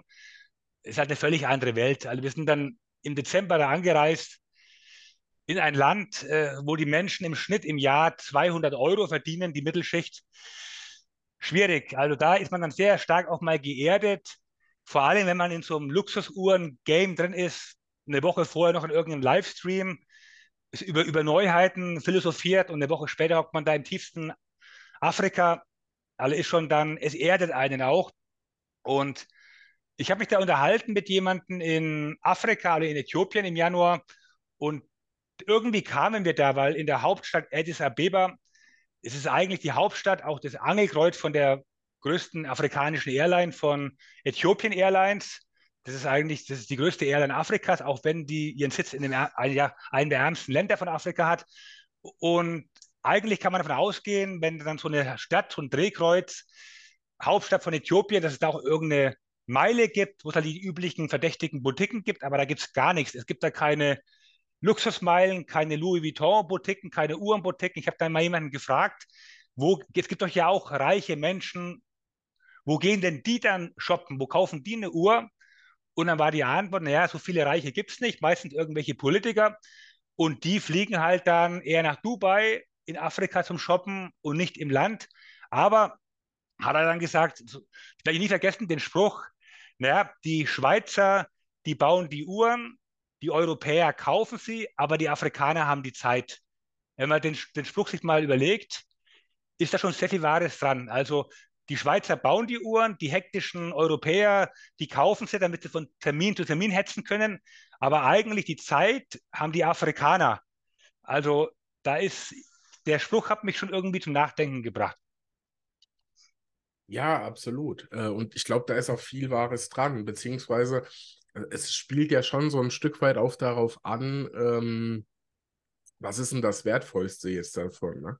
Also die Zeit zu haben, äh, die, oder die Uhren, ne? Auf gut ja. Deutsch. Und ähm, Ja, man, also jetzt ist natürlich schwierig, in einem Uhren-Podcast zu sagen, die Zeit, aber ich meine, wir heißen hier ja auch Zeitzone, ne? Also von daher würde ich tatsächlich sagen, ja, Zeit ist natürlich das Wertvollste und eine Uhr ist maximal dafür gut, das irgendwie für uns lesbar zu machen. Aber ähm, das war es auch schon, ne? Also ähm, da ist diese, das ist halt eine, eine andere Lebensphilosophie, die wir ja auch auf vielen anderen Teilen dieser Erde, zumindest mein persönliches Empfinden, wesentlich häufiger haben als, ich sage jetzt mal, im, im allgemein titulierten Westen, in Europa oder in den USA, ähm, wo man einfach viel, viel gelassener mit vielen Dingen umgeht und die Zeit eher ja, nutzt und so ein bisschen mit dahin fließt, sage ich jetzt einfach mal, während wir eher so diese getakteten sind im wahrsten Sinne des Wortes. Ne? Okay, das sind, und das sind zwar alles bettelarme Menschen, aber also ich habe da niemanden getroffen, dort, dass die da durch, durch Bürgerkrieg geplagtes Land ist, also dass es dann durch Bürger, Bürgerkrieg geplagtes Land ist. Die meisten Menschen waren da glücklich. Die haben ja Familienbesuch, die haben in einer, die haben auf 20, also 10, 15 Quadratmetern haben da drei Generationen gewohnt, kleine Kinder, Eltern, Großeltern. Daneben war in der Wohneinheit eine Kuh angebunden als Haustier und einziger Luxus, als einziger Wertgegenstand. Und die haben alle gelacht, die haben halt in ihrem einfachen Leben, waren die auch glücklich und das sagt dieser Spruch halt aus. Und wir wollen immer mehr oder sind vielleicht auch, um auf das Uhrenthema so zu gehen, enttäuscht, weil wir auf eine Uhr lang warten müssen oder weil vielleicht der eine äh, Konzi seine Patek-Konzession verliert und man wartet drei Jahre auf irgendeine Aquanaut und bekommt sie nicht. Aber gut, da hat halt jedes Land jede Gesellschaft ihre eigenen Problemchen im Alltag und bei uns sind es halt eben die Uhr, wo man wartet. In, man, ja, in unserem Game jetzt hier, bei anderen sind es bei Afrikanern ist es die Kuh, die vielleicht keine Milch gibt, keine Ahnung. Und genau. Aber Thema Zeitzone, gut, das kann man auch auf drei Sachen jetzt eigentlich auch beziehen, auf die Zeit an sich, auf die Uhren und auf die unterschiedlichen Zeitzonen beim Reisen. Ne? Das kann man auch so rum auf drei Sachen sogar auslegen. Ganz genau, ja. Also so ist mein, so ist mein Logo ja quasi auch gedacht. Ich habe ja mal eine kurze Folge mit dem lieben äh, Mario, der das Logo mit mir über, keine Ahnung, ich glaube, sechs Monate hinweg entwickelt hat. Äh, gemacht. Und ja, also Zeitzone, ne? wir haben klar die GMT-Lünette, ne? also das sagt ja schon ein bisschen was aus. Wir haben die Weltkarte auf dem Ziffernblatt. Und äh, so spielt das alles zusammen. Ne? Also es ist die Zone, in der über Zeit, über Uhren gesprochen wird. Und äh, ja, also man kann das in vielerlei Hinsicht interpretieren. Das war auch so ein bisschen das Ziel vom Logo selbst, dass es nicht einfach irgendwie äh, ja, eine Drei-Zeiger-Uhr ist äh, und äh, nichts mehr dazu. Ne? und jetzt mal allgemein, vielleicht, was mich da auch antreibt, also ähm, generell zum Reisen ist auf jeden Fall, es bildet, wenn man irgendwie unterwegs ist, man lernt Kulturen kennen. Meine Frau, die habe ich ja auch schon seit ja, im 18. Jahr macht die da mit. Die hat sich da völlig verändert von ihrem ganzen Mindset. Hat sie gesagt, Mensch, die hätte ich das niemals vorstellen können, vor 18 Jahren sowas zu machen. Aber jetzt diese ganzen Reisen, diese ganzen Erfahrungen, das bildet auch ungemein. Meine, meine Frau, die sieht eher immer, tut sich eher für Kulturen interessieren, vor allem und für die Menschen und für so diese kleinen Highlights. Ich bin jemand, ich bin so ein, wie kann man das sagen, so ein, ja, ich will immer irgendwas Extremes erleben. Ich will noch einen Vulkan näher an, an den Vulkan ran, noch weiter rein in den Regenwald. Äh, und meine Frau ist jemand, die bremst mich immer ein bisschen aus. So haben wir irgendwie eine gesunde Mitte gefunden, dass ich mich nicht völlig irgendwie in Verderben stört. Und ja, also, aber mich treibt irgendwie das Fernweh an. Ich brauche irgendwie auch einen Ausgleich von meinem Alltag hier in Deutschland und ich brauche kein Hotel irgendwo in kein schönes Hotel, kein Wellness, damit kann man mich jagen. Ich muss irgendwo nach Brasilien zehn Tage äh, mit ein paar Einheimischen flussabwärts in den Amazonas rein. Das, sind, das ist dann so meine Welt irgendwie. Dann früh aufwachen und dann ja irgendwelche Anacondas suchen im Regenwald. Das ist dann genau meine Welt oder irgendeinen Vulkan hochsteigen. Und meine Frau macht das zwar auch alles mit, aber es war ein langer Weg. Also da kann ich mal eine lustige Anekdote auch sagen. So, wir waren 2012 oder 2013 sind wir nach Indonesien, nach Borneo geflogen, der, der, der, der malaysische Teil von Borneo. Da ist der höchste Berg von Südostasien, der äh, Kota Kinabalu. Und äh, da haben wir zwei Tage davor nach dem, nach dem Flug von Kuala Lumpur ein Hotel gebucht. Und da wollte ich auch meine Frau mal testen, äh, wie weit geht sie den Weg mit, was macht sie da mit. Und da habe ich ein, eine Unterkunft gebucht, das hieß Borneo Beach House. Dann sind wir vom Flughafen raus, Taxifahrer eingestiegen und haben dann gesagt, gesagt wo wollen wir hin? Okay, wir wollen ins Borneo Beach House. Und dann der Taxifahrer, oh, Borneo Beach Resort, nice, nice, nice. Und ich so, nee, nee, nicht Borneo Beach Resort, Klammer auf, das war so ein Fünf-Sterne-Tempel, Borneo Beach House. Und das war dann wirklich so ein runtergewirtschaftetes Hostel, wo die Ameisen am Boden waren, wo kein Boden war, wo dann quasi, man hat zwei Bettbritschen gehabt, man hat einen Schrank, wo, wo die Tür weggehangen war, an der Decke oben waren so, so Eidechsen und ja, das war dann für meine Frau sehr grenzwertig. Ne? Also in der Spelunke abzusteigen, auf dem, wo kein Boden war, wo ja, Ameisen rumkriechen, wo Eidechsen an der Decke sind, den Schrank macht man auf, hat die Tür in der Hand. Das war aber bewusst ein Test von mir. Ich wollte mal wissen, wie weit kann ich mit ihr da gehen. Und sie hat den Test bestanden und dann sind wir diesen Berg hochgegangen. Und ein Jahr später hat man dann überhaupt keine Unterkunft mehr. Dann haben wir uns zwei einheimische Indios ja, gebucht und sind dann 200 Kilometer in den Amazonas in Brasilien und haben dann zehn Tage lang im Amazonas gelebt. Also haben dann, sind nur bewaffnet mit, die beiden Indios hatten zwei Gewehre dabei, Macheten, ein Kilo Reis, Feuer und da haben wir dann wirklich dann 200 Kilometer im Amazonas aus Bambus ein Camp aufgebaut, hatten wirklich dann nur die ein, das einzige zivilisierte neben den, neben den Macheten und, und, und, und dem Reis waren, waren, Hängematten und haben dann wirklich zehn Tage ein eigenes Camp aufgebaut und im Amazonas gelebt mussten dann jeden, wenn man duschen wollte, geht man halt in den Amazonasfluss. Das ist kein klarer Bergfluss, den man sich vorstellt. Das ist eine braune, undurchsichtige Pampe. Und ja, sich abduschen bei der Luftfeuchtigkeit hieß halt wirklich schnell reingehen in den Amazonas, schnell wieder raus, weil es könnten ja Piranha-Schwärme kommen oder, oder ja, Alligatoren. Und das war schon ein Highlight, genau. Ich habe meine Frau eigentlich vorgewarnt vor Blutekeln, weil ich war 2008 in Borneo mit einem Freund im, Amat im Regenwald und da hatten wir wirklich dann, da waren wir zur Regenzeit im Regenwald und da hatten wir dann wirklich Horden von Blutekel. Das war wie im Horrorfilm. Du bist, äh, stehst irgendwo und bleibst stehen und dann siehst du wirklich, wie so Regenwürmer angerobbt kommen. Also die, die peilen dich irgendwie an, du bleibst stehen, dann kommen wirklich von allen Seiten hunderte von Regenwürmern, die so angerobbt kommen und wenn die dich dann irgendwo erwischen, die saugen sich fest. Und wenn du es nicht merkst, sind die nach einer Stunde so, so voll, so groß wie eine Nacktschnecke. Und irgendwann fallen sie ab. Wenn du die, wenn du die, wenn du die abmachen möchtest, brauchst du halt ein, ein Feuerzeug, ein Messer und musst dann die abschrecken. Also das ist schon sehr eklig. Und da habe ich meine Frau vorgewarnt, wenn es in Borneo im Regenwald so ist, dann wird es im Amazonas erst recht so sein. Da muss ich aber sagen, da war der Amazonas eigentlich sehr mild. Da hatten wir überhaupt keine Blutekel, gar nichts obwohl es der größte Regenwald der Welt ist. Und das Ziel war eigentlich, das hört sich auch ziemlich schräg an, die meisten würden sagen, für kein Geld der Welt, ich habe dafür Geld gezahlt, dahin zu kommen. Das Ziel war eigentlich, diese 200 Kilometer in den Regenwald mit zwei einheimischen Indios. Wir wollten eigentlich die großen Anaconda-Schlangen, die wollten wir eigentlich suchen. Die leben in dem Gebiet, aber die waren so scheu. Es ist halt einfach doch die Wildnis und kein Tiergarten.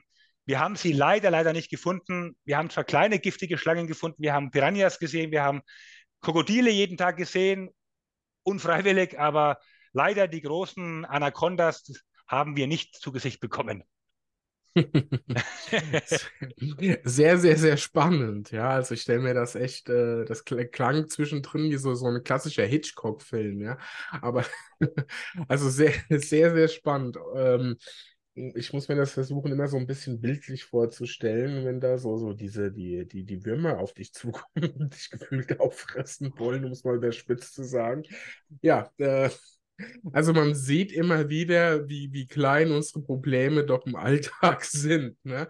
Äh, wenn man das mal so äh, einfach auch schon auf die Natur äh, sieht. Wir haben hier in Deutschland, fängt, äh, fängt jeder Dritte an, Panik zu schieben, weil ja vielleicht der Wolf wieder da ist. Und ich glaube, einem Wolf zu begegnen wäre wesentlich entspannter. ja, also ich sage immer so, das ist immer alles irgendwie Schicksal. Man kann ähm, was ganz Banales, also die gefährlichste Lage, in der ich wahrscheinlich bisher in meinem Leben war, das war mit meinem besten Freund Marco, Grüße an der Stelle, wenn der das hören sollte, ähm, war ich 2014 auch in Brasilien und wir sind dann mit dem Mietwagen irgendwo mitten im Nirgendwo jenseits zwischen Terestropolis, das sind die Alpen von Brasilien und Rio de Janeiro, ja, auf einer Land Landstraße gefahren. Und wenn man ins Navigationssystem eingibt, fahre mich da und dahin, dann sucht das Navi vielleicht noch Stauumfahrung raus oder den schnellsten Weg oder Mautstraßenumfahrung, aber es sucht dir nichts raus, umfahr irgendwelche Wavelas, also irgendwelche Ghettos, Armenviertel, die man eigentlich als Ausländer meiden sollte. Und dann ging die Sonne unter, wir hatten noch eine Stunde Fahrt, es war schon Sonnenuntergang und wir fahren dann irgendwelche Straßen runter, haben das gar nicht mitbekommen, dass wir mitten in so einem, ja, in der Favela waren und mein, mein Kumpel, der wollte noch Fotos machen und vom Sonnenuntergang an der Hügelstraße und dann sind wir weitergefahren mit unserem kleinen, das war ein kleiner Opel Corsa, ein silberner Opel Corsa Mietwagen. Auf einmal hält hinter uns jemand an. Man denkt vielleicht irgendwie jetzt irgendwelche, irgendwelche Verbrecher oder irgendwas. Nein, ein Polizeipanzer, so ein brasilianischer Polizeipanzer hält an. Und wir halten halt jetzt an, denken, der fährt vorbei. Was will der von uns? Auf einmal sehen wir im Spiegel wie die aussteigen, wie in einem Actionfilm. Türen auf und als Deckung vier, fünf so mit Maschinenpistolen bewaffnete Soldaten oder, oder, Poli oder Bundespolizisten, die auf uns zielen und ein Schild hochhalten, wir sollen da auf Spanisch, wir sollen aus dem Auto aussteigen. Wir wollten schon, also Gott sei Dank hat keiner von uns irgendwie in die Tasche gegriffen und hat einen Pass rausgetan. Ich glaube, wir hätten dann gar nichts mehr mitbekommen, wir würden heute nichts mehr aufnehmen. Wir sind dann ausgestiegen, mussten uns dann hinstellen und wir haben wirklich dann in sechs oder sieben vollautomatische Maschinenpistolen haben wir reingeschaut und der hätte nicht mehr viel gefehlt, dann hätten die uns erschossen. Und dann war das eine Kontrolle und wir haben dann hinterher erfahren, irgendein Gewaltverbrecher, ich glaube Mörder war das, der ist mit irgendeinem, ja, mit einem silbernen Kleinwagen auf der Flucht gewesen. Ob das jetzt auch ein, ein Opel Corsa war, weiß ich nicht, aber jetzt fahren wir da bei Dämmerung irgendwo in Brasilien mit einem Kleinwagen, silbernen Kleinwagen rum, in einer nicht ganz so ungefährlichen Gegend. Und dann ist jemand auf der Flucht, wird im Polizeifunk gewesen sein. Und dann sehen die einen Kleinwagen da rumfahren und dann war das naheliegend, dass wir, dass wir, dass wir die Gesuchten sein könnten.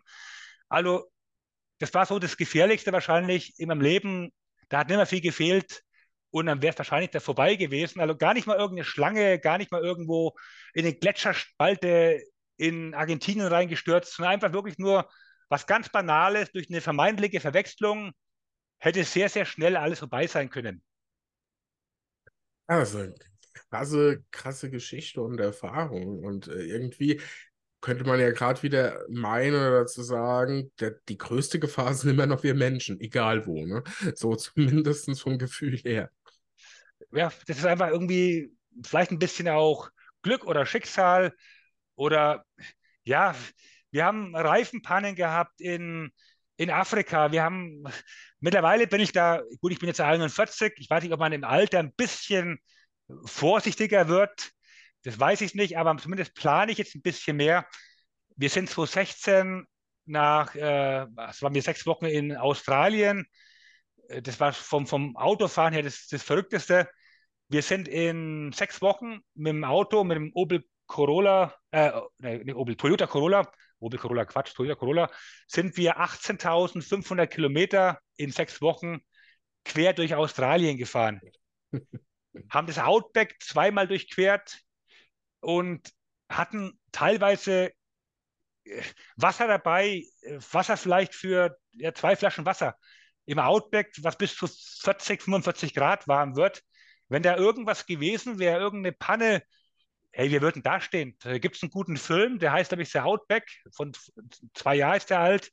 ein ganz banaler Film mit zwei Touristen, die ins Outback fahren, so ein Pärchen, und halten irgendwo an, wollen auf den Hügel hochgehen, vom den Sonnenuntergang filmen und Fotos machen, parken ihr Auto, laufen dann irgendwie zwei, drei Kilometer auf den Hügel hoch und dann wird es halb dunkel und dann finden sie das Auto nicht mehr und laufen versehentlich nicht zum Auto zurück und laufen in die falsche Richtung und sind dann beide, glaube ich, verdurstet. Also eine ganz banale Geschichte, wahre Begebenheit, ein super Film mit zwei Darstellern, war also es kann so schnell gehen, dass irgendwas passiert, denn wir haben Abkürzungen nehmen wollen, sind durch Wasserpfützen durchgefahren, überhaupt keine Gedanken gemacht, ob, ob wir da stecken bleiben könnten, ob der Reifen platzt. Ja, aber ging bisher alles gut. Und ja, da auch so ein Beispiel.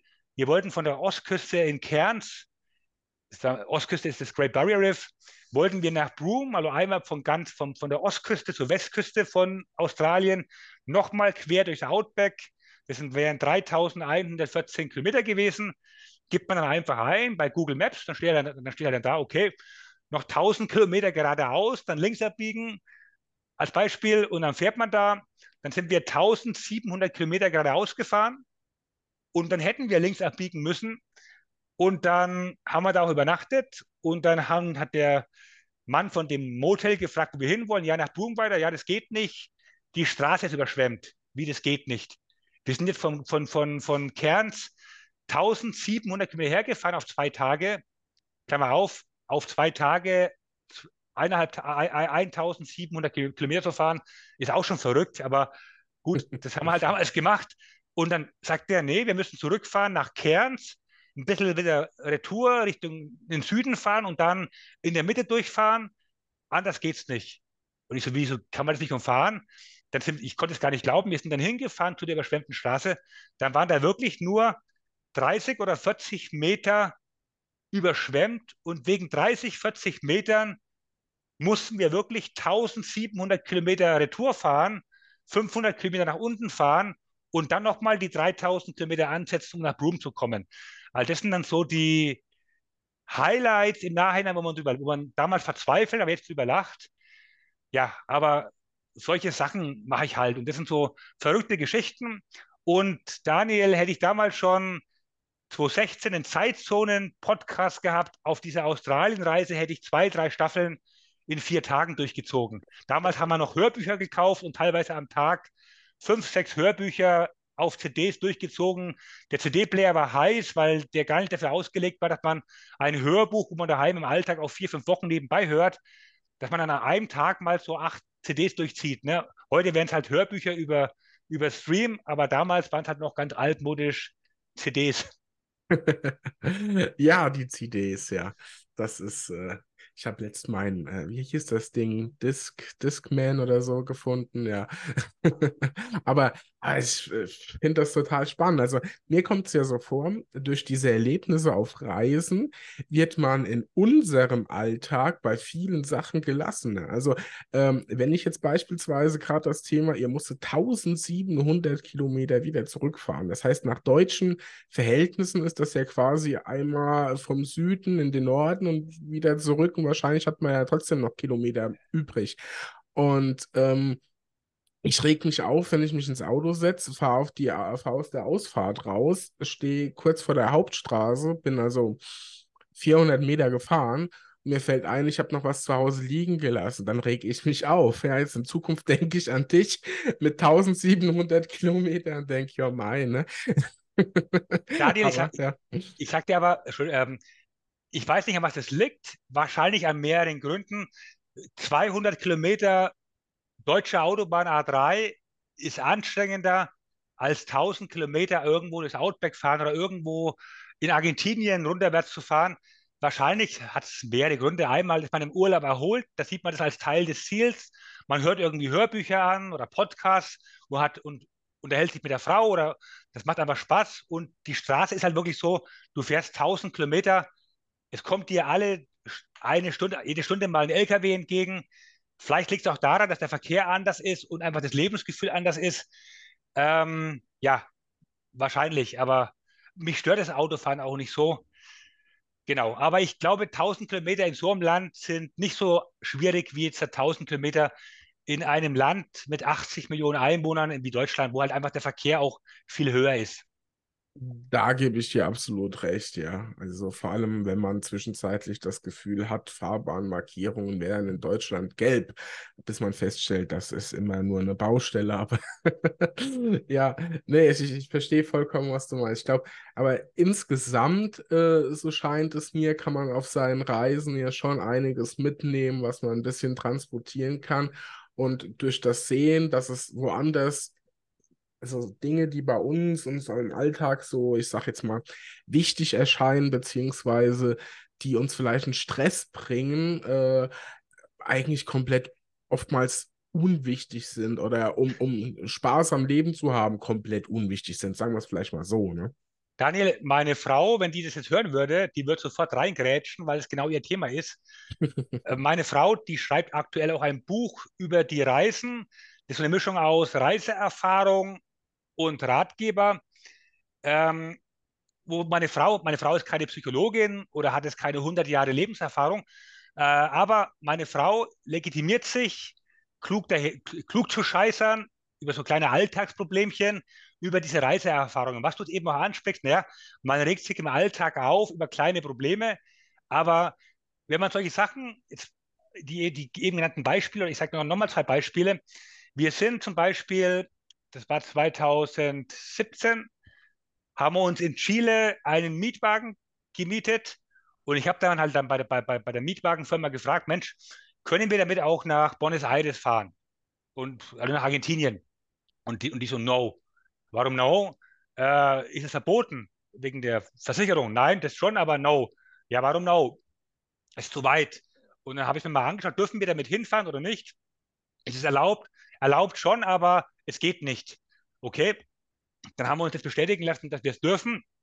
Und da habe ich mir mal angeschaut im Hotelzimmer, auch dann Google Maps natürlich. Man kann von äh, Santiago de Chile nach Argentinien, Buenos Aires, das sind zwar 1800 Kilometer, man muss dann die Anden überqueren, muss den höchsten, glaube ich, den einen der höchsten Grenzpunkte in Südamerika auf 4000 Meter überqueren, aber man kommt nach Argentinien. Man kommt nach Buenos Aires es würde kein normaler Mensch machen. Kein normaler Mensch würde 1800 Kilometer mit dem chilenischen Mietwagen über die Anden auf 4000 Meter, Klammer auf, wir waren da einen Tag auf 4000 Meter im Stau gestanden an der Grenze und dann sind wir weitergefahren. Das würde keiner machen, aber allein das No von der Mietwagenfirma hat mich erst recht angestachelt, das zu machen. So, wir kamen dann zwar auch in Buenos Aires an, aber nicht nach drei Tagen, nach fünf Tagen, weil da hat man auch so ein Problem, was meine Frau dann auch ermutigt hat, ein Buch zu schreiben über diese ganzen Problemchen. Ähm, wir waren da vor drei Wochen in Chile, waren da übrigens auch im Krankenhaus wegen Reisekrankheit. Da habe ich mir eingebildet, wir müssen ganz schnell von Meereshöhe in Chile hoch in den Norden, 1000 Kilometer nach San Luis, äh, San, San, San Josefa zu fahren. Da kann man auf einen 6000 Meter hohen Vulkan hochsteigen. So, normal fährt man da hoch, fährt man erstmal in Ruhe die 1000 Kilometer vom Meer in Chile hoch äh, nach äh, San Jose, passt sich dann auf diese 3000 Meter an, bleibt da ein paar Tage äh, und dann macht man diese Vulkantour. Nee, wir sind dann einen Tag von Meeresspiegel auf 3000 Meter hochgerumpelt, haben gleich einen Guideabend noch um neun arrangiert, dass wir um 6 Uhr früh am nächsten Tag auf die 6000 Meter hoch können.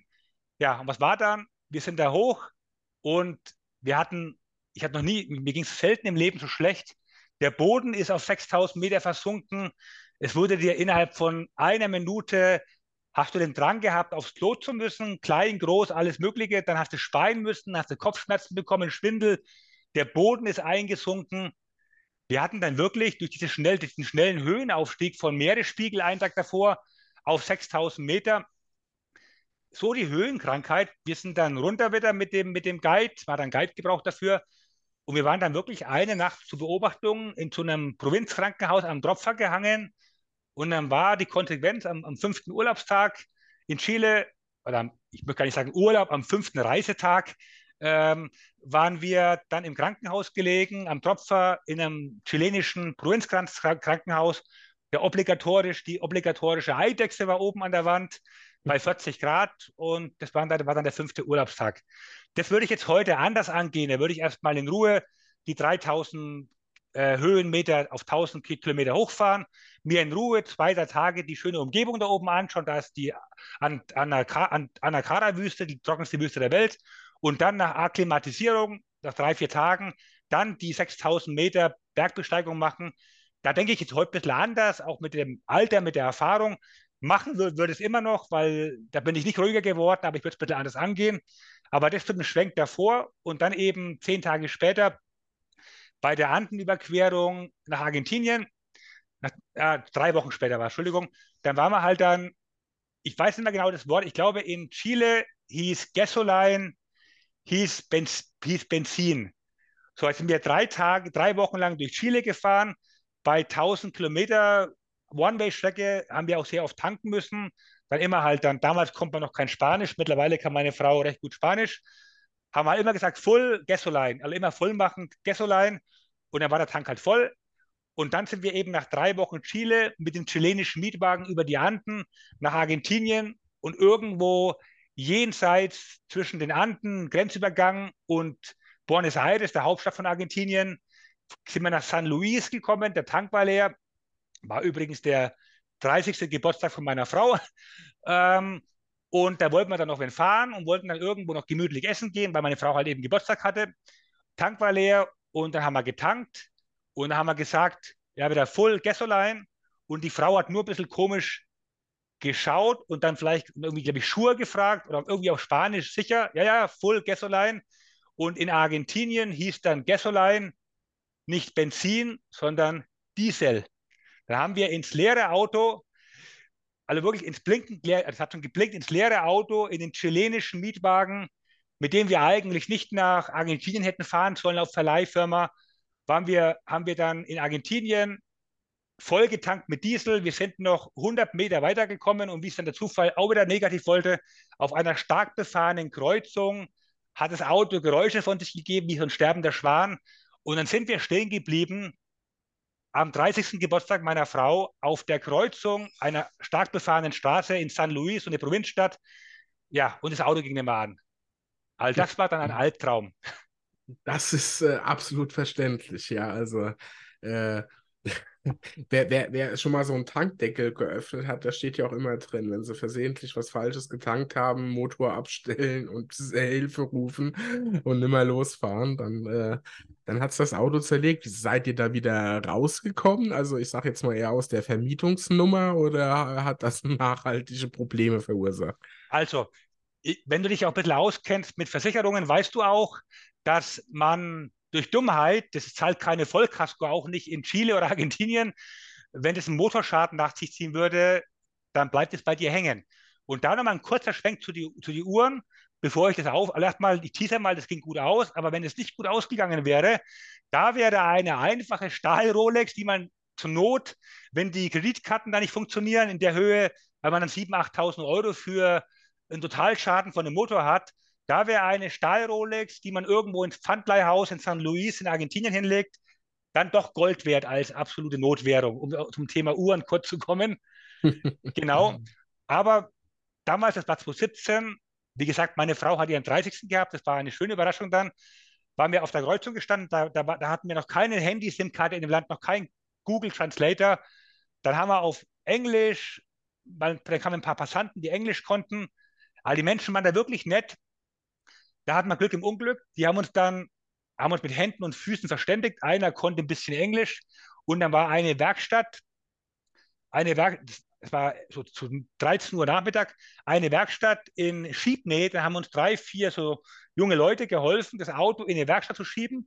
Und da hat der, Werk, der, der Vater und so eine Werkstatt gehabt und hat gemeint, okay, wir sollen jetzt, es wird, er, er zieht uns jetzt vor, den normalen Aufträgen, wir sollen beten, wenn wir Glück haben, wir sollen ein bisschen Kaffee trinken gehen, drei Stunden ihnen Zeit geben und beten. Wenn wir Glück haben, kann man den Motor und die Schläuche noch auspumpen. Dann, dann kann man das retten. Wenn wir Pech haben, haben wir Motorschaden. Und dann sind wir halt drei, vier Stunden, dann haben dann zwangsweise diese Kreisstadt angeschaut, San Luis, haben dann Kaffee getrunken und haben schon überlegt, wo bekommen wir das Geld her? Wir, wir haben dann drei, vier Kreditkarten dabei gehabt, wenn es wirklich ein Motorschaden wäre, dass man auch das Geld organisiert. Und dann war es wirklich so, die haben das wirklich auspumpen können. Wir waren dann zwar 400 Euro ärmer, die hätten wahrscheinlich nur 100 Euro verlangt, aber natürlich haben die dann einen Premium-Ausländer-Notzuschlag verlangt. Das, kann, das legitimiere ich denen auch. Die haben halt dann unter vorgezogen. Wir waren denen auch sehr dankbar. Und dann konnten wir nach vier Stunden dann die Reise fortsetzen, haben dann irgendwo nirgendwo zwischen übernachtet und waren dann zwei Tage später in Argentinien, aber äh, in der Hauptstadt Argentiniens. Und solche Geschichten, die, da kann ich dir en masse noch erzählen, Reifenpannen in der Namib-Wüste. Und wenn man solche Sachen halt erlebt hat, dann sieht man irgendwelche Alltagsprobleme, weil mal ein halbes Tag das Internet ausfällt daheim oder weil man mal im Stau steht. Das sieht man dann völlig gelassener, wenn man solche Sachen erlebt hat. Das, das haben wir halt durch diese Reisen erlebt und erfahren. Und da schreibt meine Frau aktuell halt so einen kleinen Ratgeber, so ein halbes Reisebuch, einen halben Ratgeber drüber, über solche und unzählige, unzählige andere ähnliche Erfahrungen.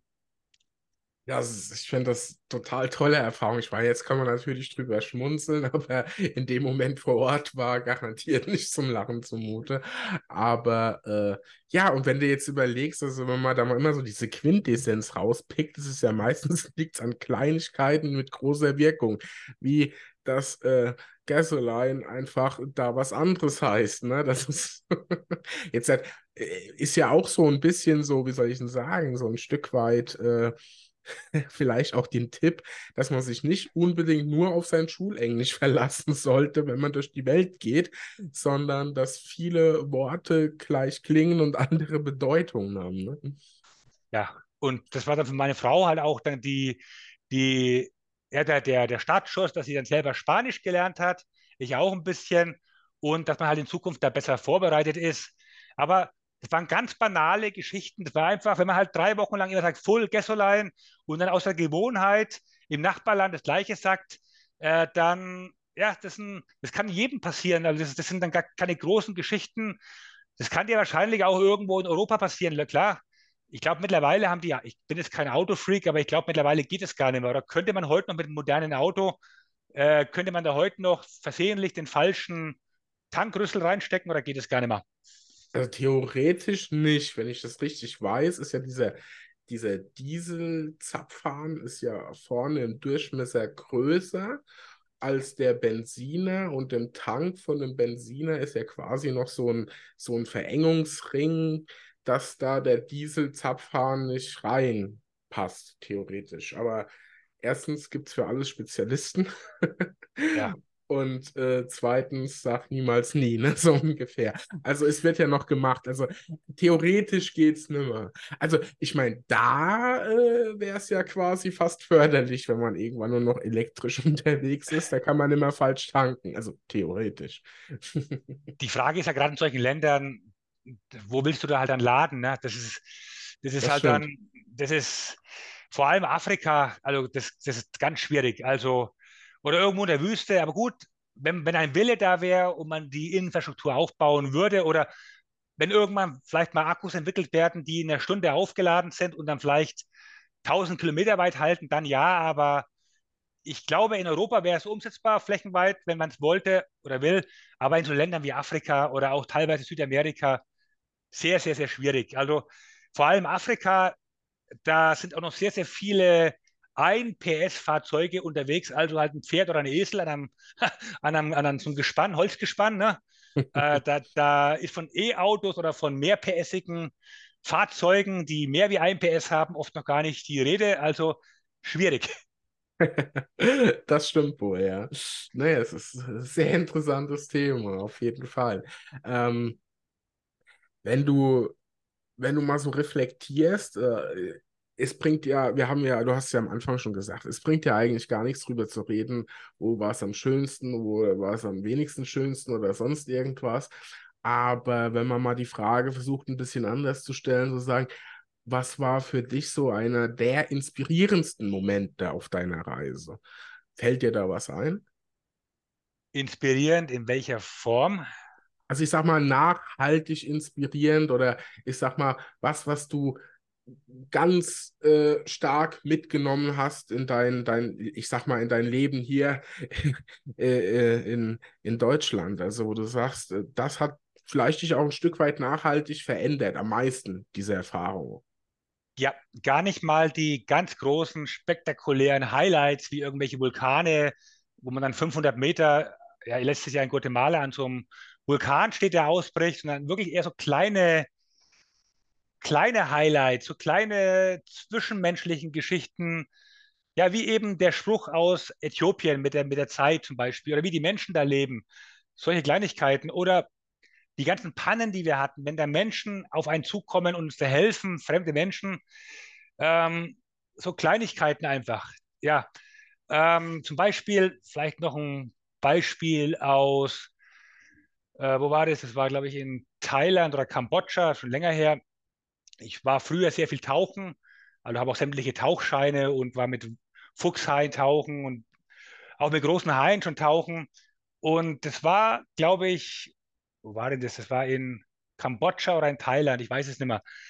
Da hatte ich am nächsten Tag Tauch, mehrere Tauchgänge und bin dann, weil es so warm war und da ist es ja wurscht, ohne Helm, oben ohne, bin ich mit dem Roller vom Hotel irgendwo in eine Kaffeebar gefahren. Da war ich mit einem Kumpel unterwegs, nicht mit meiner Frau auf der Reise und bin dann oben ohne mit dem Roller zu der Kaffeebar gefahren und dann irgendwie habe ich dann die Bremse falsch gedrückt. Mich hat's, und dann war sandig. Mich hat es dann einfach auf die Straße gezogen. Ich hatte Glück im Unglück, ich habe mich nicht schwer verletzt, aber meine ganze Seite links am Rücken war, war quasi aufgeschürft. Also ich hatte wirklich, ja, wirklich große Aufschürfungen. Es war nicht schlimm, hat halt gebrannt. So, allererst mal dann war ich dann am, am Boden gelegen, dann kamen wildfremde Menschen, die mir dann geholfen haben. Äh, dann war da so ein Café, die haben mich dann reingenommen, ob ich was trinken möchte. Dann wollte ich das, haben wir Verbandszeug aus der Apotheke besorgt, um das ein bisschen zu desinfizieren. Dann wollte ich die bezahlen, die wollten kein Geld haben, gar nichts. Also wirklich fremde Menschen, die ich noch nie gesehen habe, haben mir da geholfen. Und das waren so Momente irgendwie, äh, die waren dann schon sehr, ja, auch nachhaltig prägend. Und dann natürlich, was auch nachhaltig schmerzhaft war, äh, kannst du dir vorstellen, wenn du am nächsten Tag dann, die ganze Seite ist aufgeschürft, dann dich in einen Neoprenanzug reinquetschen musst und ins Salzwasser steigen musst, was für höllische Schmerzen das waren. Ich war dann noch bei einem Arzt, ob, das, ob ich das machen kann. Ja, ja, of course, of course, it's good, it's good. Salzwasser ist ja desinfizierend und gut für die Haut, aber das waren Höllenqualen. Ich wollte diesen scheiß Tauchgang machen, zu so ich glaube, 45 Meter, so ein Frack war das äh, habt auch schon bezahlt, dann wäre das Geld auch weg gewesen. Dann bin ich da, habe ich, hab ich dann reingequetscht in so einen engen Neoprenanzug, der gescheuert hat und in Salzwasser, das war schon ziemlich, ja, das waren schon ziemliche, ja, das war schon sehr, sehr schmerzhaft, äh, diese Erfahrung, aber das Wrack war dann schön, aber auch die Erfahrung davor mit den Menschen, das war nachhaltig halt dann schon inspirierend. Und was im Alltag, wie gesagt, geblieben ist, ja, ein bisschen entspannter zu sein oder eben auch das mit dem Kaffee, mit dem Hobby, wo ich dann hier umgesetzt habe. Äh, oder meine Frau und ich machen auch Tai Chi, das haben wir auch irgendwo im Ausland gesehen. Oder ich habe eigentlich zwei linke Hände. Ich habe gelernt, in Namibia und Südafrika zwei, und Zimbabwe äh, war das, glaube ich, 2018, Reifen zu wechseln. Ich habe noch nie in meinem Leben Reifen gewechselt. Wir sind dann mit einem Auto, wo, wo gar nicht dafür vorgesehen war, auch mit so einem Toyota Corolla, irgend so ein einfaches Limousine, ja, oder war das ein Kia, irgend so eine Limousine oder eher eher ein Kompaktauto durch die Namib-Wüste gefahren, das ist die älteste Wüste der, der Welt, und hatten dann mitten in der Wüste 400 Kilometer nach hinten, nächste Stadt 1000 nach vorne oder 600 nach vorne. Sonne ging schon fast unter, hatten den Reifen, haben es nicht gehört, haben auch irgendwelche Hörbücher gehört, haben den Reifen runtergefahren, aber nicht nur den Reifen, sondern bis auf die Felge. Die ganze Felge war schon in sich zusammengeschmolzen. Jetzt stehen wir da mitten in der Wüste, Sonne geht schon halb unter. Und wir haben beide, meine Frau und ich, noch nie im Leben einen Reifen gewechselt. So, wir wussten, wir haben zwar ein Ersatzrad hinten drin, auch Werkzeug. Ja, und dann, ja, dann wurde halt aus der Not eine Tugend. Wir, wir, wir hätten jetzt auch kein YouTube gehabt, weil man hat auch kein Handyempfang da gehabt. Da hat dann meine Frau das in die Hand genommen. Die war dann einfach, ja, einfach wirklich dann, wirklich dann auf Zack, hat dann geschaut, okay, ich mache das, hat dann selber das Auto aufgebockt und was hat die Uhrenkatze der MT Cosmic gemacht? Ich habe dann mein Handy genommen und habe sie einfach, dann habe Zeit gestoppt wie bei der Formel 1, wie schnell meine Frau das schafft, den Reifen zu wechseln. Da hat sie, glaube ich, eine Dreiviertelstunde gebraucht. Und zwei Tage später hat man dann wieder einen Reifenwechsel woanders, hatten dann auch zwischenzeitlich den Reifen flicken lassen. Und wir hatten in der Reise durch Namibia, Simbabwe und Südafrika, hatten wir, glaube ich, in den sechs Wochen vier oder fünf Reifenpannen. Und meine Frau hat die immer dann gewechselt, der hat es auch Spaß gemacht. Und die erste Panne da mitten in der Namib-Wüste, da hat sie eine Dreiviertelstunde gebraucht. Die letzte Panne, da hat es rekordverdächtig unter zwölf Minuten geschafft, das Auto aufzubocken, den Reifen rauszuholen, hinzuschrauben. Da war ich dann wirklich stolz auf meine Frau. ja, das, das kann ich mir ja sehr gut vorstellen. Ne? Also Reifenwechseln ist ja immer so eine Sache. Äh, ich, ich, ich mache das oder habe das früher eigentlich immer selbst gemacht. Mittlerweile bin ich tatsächlich auch einfach zu faul dafür. Und äh, da geht es mit diesem äh, ja, äh, Pressluftschrauber da, glaube ich, ein bisschen schneller oder Hydraulikschrauber, genau weiß ich das ja auch nicht. Aber ähm, ja, wenn man dann sieht, dass man quasi sich so schnell verbessert, äh, weil es so oft vorkommt, ist das ja ein gewisser Ansporn. Ich sag mal, Formel 1 in der Pole Position wäre es wahrscheinlich noch nichts, aber es ist auf jeden Fall auf dem Weg dahin, ne? wenn man jetzt so Richtung Sekunden käme. Ne? Ich weiß gar nicht, wie schnell sowas geht. Ich meine aber mal, gehört zu haben, dass sie das in 10 Sekunden auf jeden Fall hinkriegen. Ne? Das ist ja schon alle vier Reifen wohlgemerkt. Das ist ja schon eine Nummer. Ja. ja. Ich meine, ich bin jetzt, ich, ich habe das mal auch gelernt. Also es war damals so, wir waren dann da gestanden, Sonne ging schon halb unter und ich habe dann erst hab aufs Handy geschaut, hatten wir, haben wir empfangen, gar nichts. Kommt irgendjemand, gar nichts, können wir zurückfahren? Nein. Und ich habe dann eher überlegt, wie machen wir jetzt weiter, habe irgendwelche Notfallprogramme in meinem Kopf durchgespielt. Und meine Frau, komm, wir verlieren keine Zeit, ich mache das. Und ehe ich dann überhaupt überlegt habe, schlafen wir jetzt hier, was machen wir, wie Wasser haben wir noch, hat meine Frau da angefangen, den Reifen zu wechseln und hat, er hat dann auch Spaß gemacht. Ich habe ja dann auch geholfen am zweiten, dritten Mal, klar, aber ihr hat es dann irgendwie auch Spaß gemacht. Das war dann auch so eine Art Challenge für sie und ja, das dann zu der Geschichte und genau, und solche Geschichten, das, das, ja, ich kann dir noch hunderte solche Geschichten erzählen. Das prägt halt einfach auch fürs Leben und tut auch deinen eigenen Charakter weiterbringen und das sind so Geschichten, wenn ich auch eine Reise antrete, egal wohin. Ich freue mich schon auf irgendwelche verrückten Sachen, die man neben den ganzen Highlights, die man anstrebt, die man ansteuert, dann gezwungenermaßen oft dann miterlebt oder mitnehmen muss. Diese kleinen Unannehmlichkeiten, die in dem Moment dann vielleicht ja wirklich unannehmlich sind, aber dann im Nachhinein ja schöne Lagerfeuergeschichten sind, die man schön erzählen kann. Ne? Richtig, ja. Äh, also äh, Geschichten muss man erleben, um sie erzählen zu können, ne? habe ich mal gehört. Also von daher äh, absolut.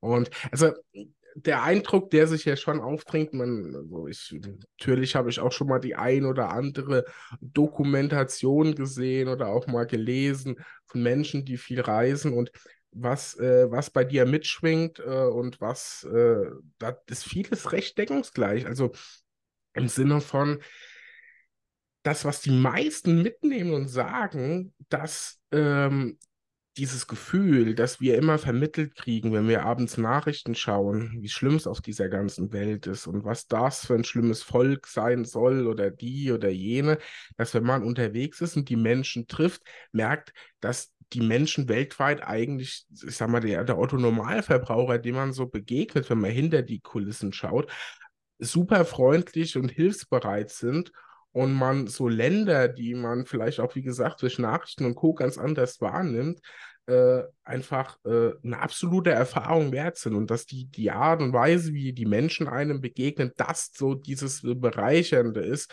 und äh, einem auch prägt. Äh, würdest du das so unterstreichen? Daniel, das würde ich zu 1000 Prozent unterschreiben, weil ähm, du siehst ja im Fernsehen immer nur in den Nachrichten das Schlechte, immer nur irgendwelche schlimmen Ereignisse, irgendwelche Naturkatastrophen, irgendwelche Überfälle. Äh, Beispiel, ich war 2014 zweimal in Brasilien, wie oben erwähnt, Amazonas und diese, ja, die gefährlichste Lage war da wirklich, wo wir da von der Polizei da versehentlicherweise fast erschossen worden sind.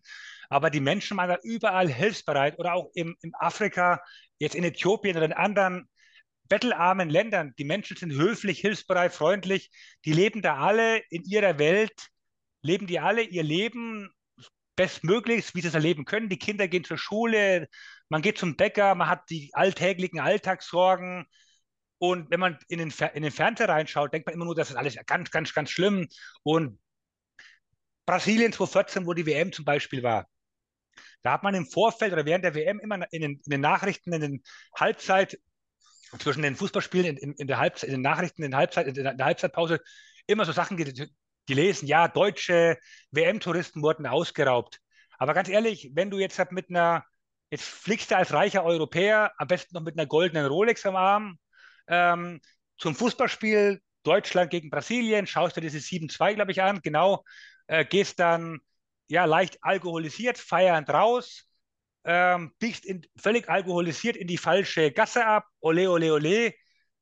Hey, wenn, dann ist es doch irgendwie, kann man es doch den Leuten, den bettelarmen Menschen teilweise gar nicht verübeln. Hey, da ist ein Europäer mit einer teuren Uhr, der kommt wegen Fußball hier um die halbe Welt geflogen, dass dann der eine höhere Wahrscheinlichkeit hat, überfallen zu werden, als wenn man dann normal in so ein Land reist, ohne teure Uhr, normal gekleidet, auch mit ein bisschen gesundem Menschenverstand, nicht vielleicht in irgendeiner Problemgegend dann sich ja zu viel Alkohol trinkt. Also ich kann das Ganze alles nicht bestätigen. Und wenn man halt mal umgekehrt schaut, jetzt geh mal, stell dir mal vor, du, du hast jetzt den Fernseher an in Zimbabwe oder in Neuseeland oder ach, irgendwo in Guatemala oder in Uruguay. Und dann siehst du teilweise in Deutschland, wie irgend die deutschen Nachrichten, was teilweise bei uns alles passiert, mit irgendwelchen Amokläufen oder sonst irgendwas oder Überschwemmungen teilweise, da kann man doch dann auch sagen, als ja, Nachrichtenschauer in Neuseeland, Mensch, Deutschland ist ja ganz gefährlich, da kann man nicht hinreisen, da hat man jedes Jahr mal eine Flut oder irgendwas oder äh, da wird man überfallen teilweise oder also es ist immer so, wie man halt es sieht, die Nachrichten, aber in jedem Land gibt es ja, gibt's schlimme Ereignisse, aber auch viele nette Menschen, böse Menschen. Also das ist einfach, ja, man muss einfach halt dann da offen sein dafür, mit gesundem Menschenverstand in so ein Land reisen. Und ich werde immer gefragt, also äh, weil ich immer auf meinen Bildern, auch bei meinem Instagram-Profil, ja immer eher Werbe-T-Shirts anhabe und eher ältere Klamotten. Ich nehme im, im, neben, neben dem, dass ich keine Uhr mitnehme, wir nehmen meistens in den Urlaub irgendwelche daheim ausrangierten Klamotten mit, irgendwelche Sporttrikots, wo hinten schon die Beschriftung weggeht, die man daheim nicht mal mehr zum Sport anzieht. Solche Klamotten, da man einen eigenen Urlaubskoffer oder Schrank für Urlaubsklamotten, die, die, da nehmen wir, die Klamotten nehmen wir mit. Die, die bleiben da meistens auch gleich da. Und weil wir da gar nicht auffallen wollen, ich möchte nicht in einer schicken Hose, in schicken Lackschüchen mit einer Uhr oder mit einem schönen Deutsche Cabana-T-Shirt da rumlaufen in Äthiopien, dann da zieht man ja auch nur Leute und Aufmerksamkeit an, die man gar nicht möchte. Also ich möchte da eher so auf Augenhöhe oder eher, man sieht sowieso in den meisten Ländern, dass man ein Tourist ist, vor allem ja wegen der Hautfarbe schon, aber ich möchte da so möglich wie wenig provozieren oder auffallen. Ja, genau. Und mit der Einstellung ist mir eigentlich egal, ob ich irgendwo im Regenwald, in der Wüste oder in irgendeiner Favela war, noch nie was wirklich passiert, außer halt eben, ja, die Sache mit der Polizei und das war Zufall auf der ganz normalen Straße. Als du mit einem Opel Corsa für einen Gangster gehalten worden bist. Wird in Deutschland nicht passieren. Wahrscheinlich, ja. Man sagt doch immer, äh, die, die, die, die Gangster fahren äh, Mercedes S-Klasse oder Jaguar. Aber ja, nee, also Definitiv. Eins muss ich tatsächlich noch korrigieren. Wir haben 7 zu 1 gewonnen. Das äh, konnte ich jetzt nicht ganz auf mir sitzen lassen. Stimmt, 7-1 war es, ja. Stimmt, ganz ja. genau, ganz genau. Nee, aber ähm, äh, davon losgelöst. Also äh, finde ich, find ich absolut auch äh, inspirierend, ähm, was du sagst, beziehungsweise bestätigt auch so, so mein Eindruck. Mhm. Ohne das Nachrichten, das ist ja was, was auch viel gesagt wird, und das ist äh, aus meiner Sicht äh, sehr heißes Eisen. Da ist auch vielleicht gar nichts für den Podcast. Aber äh, Berichterstattung ist ja zunächst mal nicht falsch oder so. Aber ich glaube, sie wird manchmal zu, zu einseitig betrachtet, eine Berichterstattung. Und wenn man so Themen anfasst, wie du zum Beispiel gesagt hast, während der Fußball-WM in Brasilien, ähm, dann müsste man vielleicht auch mal, wie du es ja auch gerade geschildert hast, auch mal so ein bisschen drum herum blicken. Ähm, verhalte ich mich überhaupt angemessen? Natürlich ist es immer falsch, dass irgendjemand jemand anderes überfällt oder was Schlechtes tut, das ist völlig klar. Aber es ist, es ist natürlich schon so, dass wenn ich jemand äh, vielleicht, der nicht das Problem hat, welche Uhr er sich doch äh, zu Weihnachten gönnt, sondern wie er vielleicht morgen seine Familie ernähren kann, wenn ich dem dann wissentlich mit einer 10.000 Euro Uhr vor der Nase rumwirbel, dass der ja, ne, die Karotte und der Hase sozusagen. Ne? Also man muss das immer ein bisschen differenziert betrachten und ähm, wie gesagt, es ist nicht alles schwarz und weiß, sondern vieles ist grau und da auch mal so ein bisschen seine eigene Meinung bilden. Ich glaube, das schadet uns gar nicht so sehr, wenn wir so ein bisschen von diesem Headline-Gedanken äh, ähm, ja, weggehen, der ja oftmals nur da ist, um, um Klicks zu erzeugen. Da muss ich jetzt gerade mal die Anekdote bringen vom letzten Winter, als ich Facebook offen hatte und dann, ja, Fokus online, wie immer, äh, ja, äh, Schneechaos in Deutschland. Äh, ersticken wir bald im Schnee. Dann klickst du drauf und dann war es irgendein Ort in Bayern, bei dem es mal ein bisschen mehr geschneit hat. Also nichts. Und das erklärt ziemlich vieles, finde ich.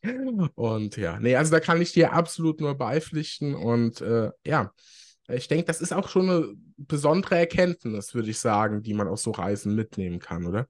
Ja. Und nochmal zum Fußball. Ich glaube, 7-2 war Bayern München gegen Barcelona in dem Champions äh, League-Jahr, oder? 2020, oder?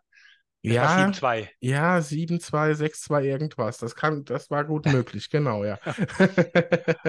Richtig, aber ja. jetzt nochmal äh, zurück auch, man kann aber auch, äh, vielleicht, wenn man, wenn man mich fragen würde, was kann ich empfehlen, wo kann man hinreisen, auch als Newbie, sagen wir immer, man will mal weiter wegreisen, wo fängt man da an, wo hört man auf?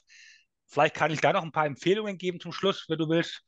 Ja, sehr gerne. Das wäre tatsächlich auch so mein, mein nächstes Thema gewesen, da wir ja jetzt schon viele coole Anekdoten gehört haben, auch so inspirierend unterwegs waren, dass der ein oder andere, der vielleicht noch gar nicht so viel Wert aufs Reisen gelegt hat, sich vielleicht auch mal aus der Komfortzone traut und sagt, okay, jetzt äh, mal was anderes wie Bodensee oder Nordseestrand.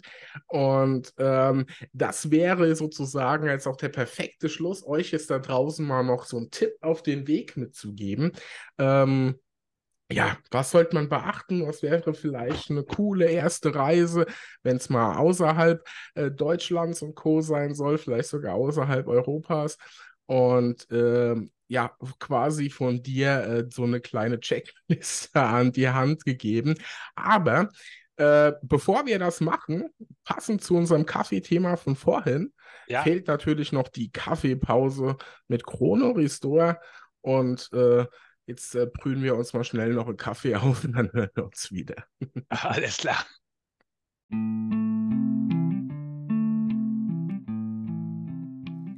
Ja, kurz die Stimme geölt mit Kaffee, damit sie wieder läuft wie ein frisch revisioniertes Uhrwerk und wir weitermachen können. Ihr habt keinen Uhrmacher in der Nähe, wohnt zum Beispiel irgendwo auf dem Land. Ihr braucht einen Uhrmacherservice, der bequem, einfach und transparent ist. Dann seid ihr genau richtig bei meinem Partner Chrono Restore.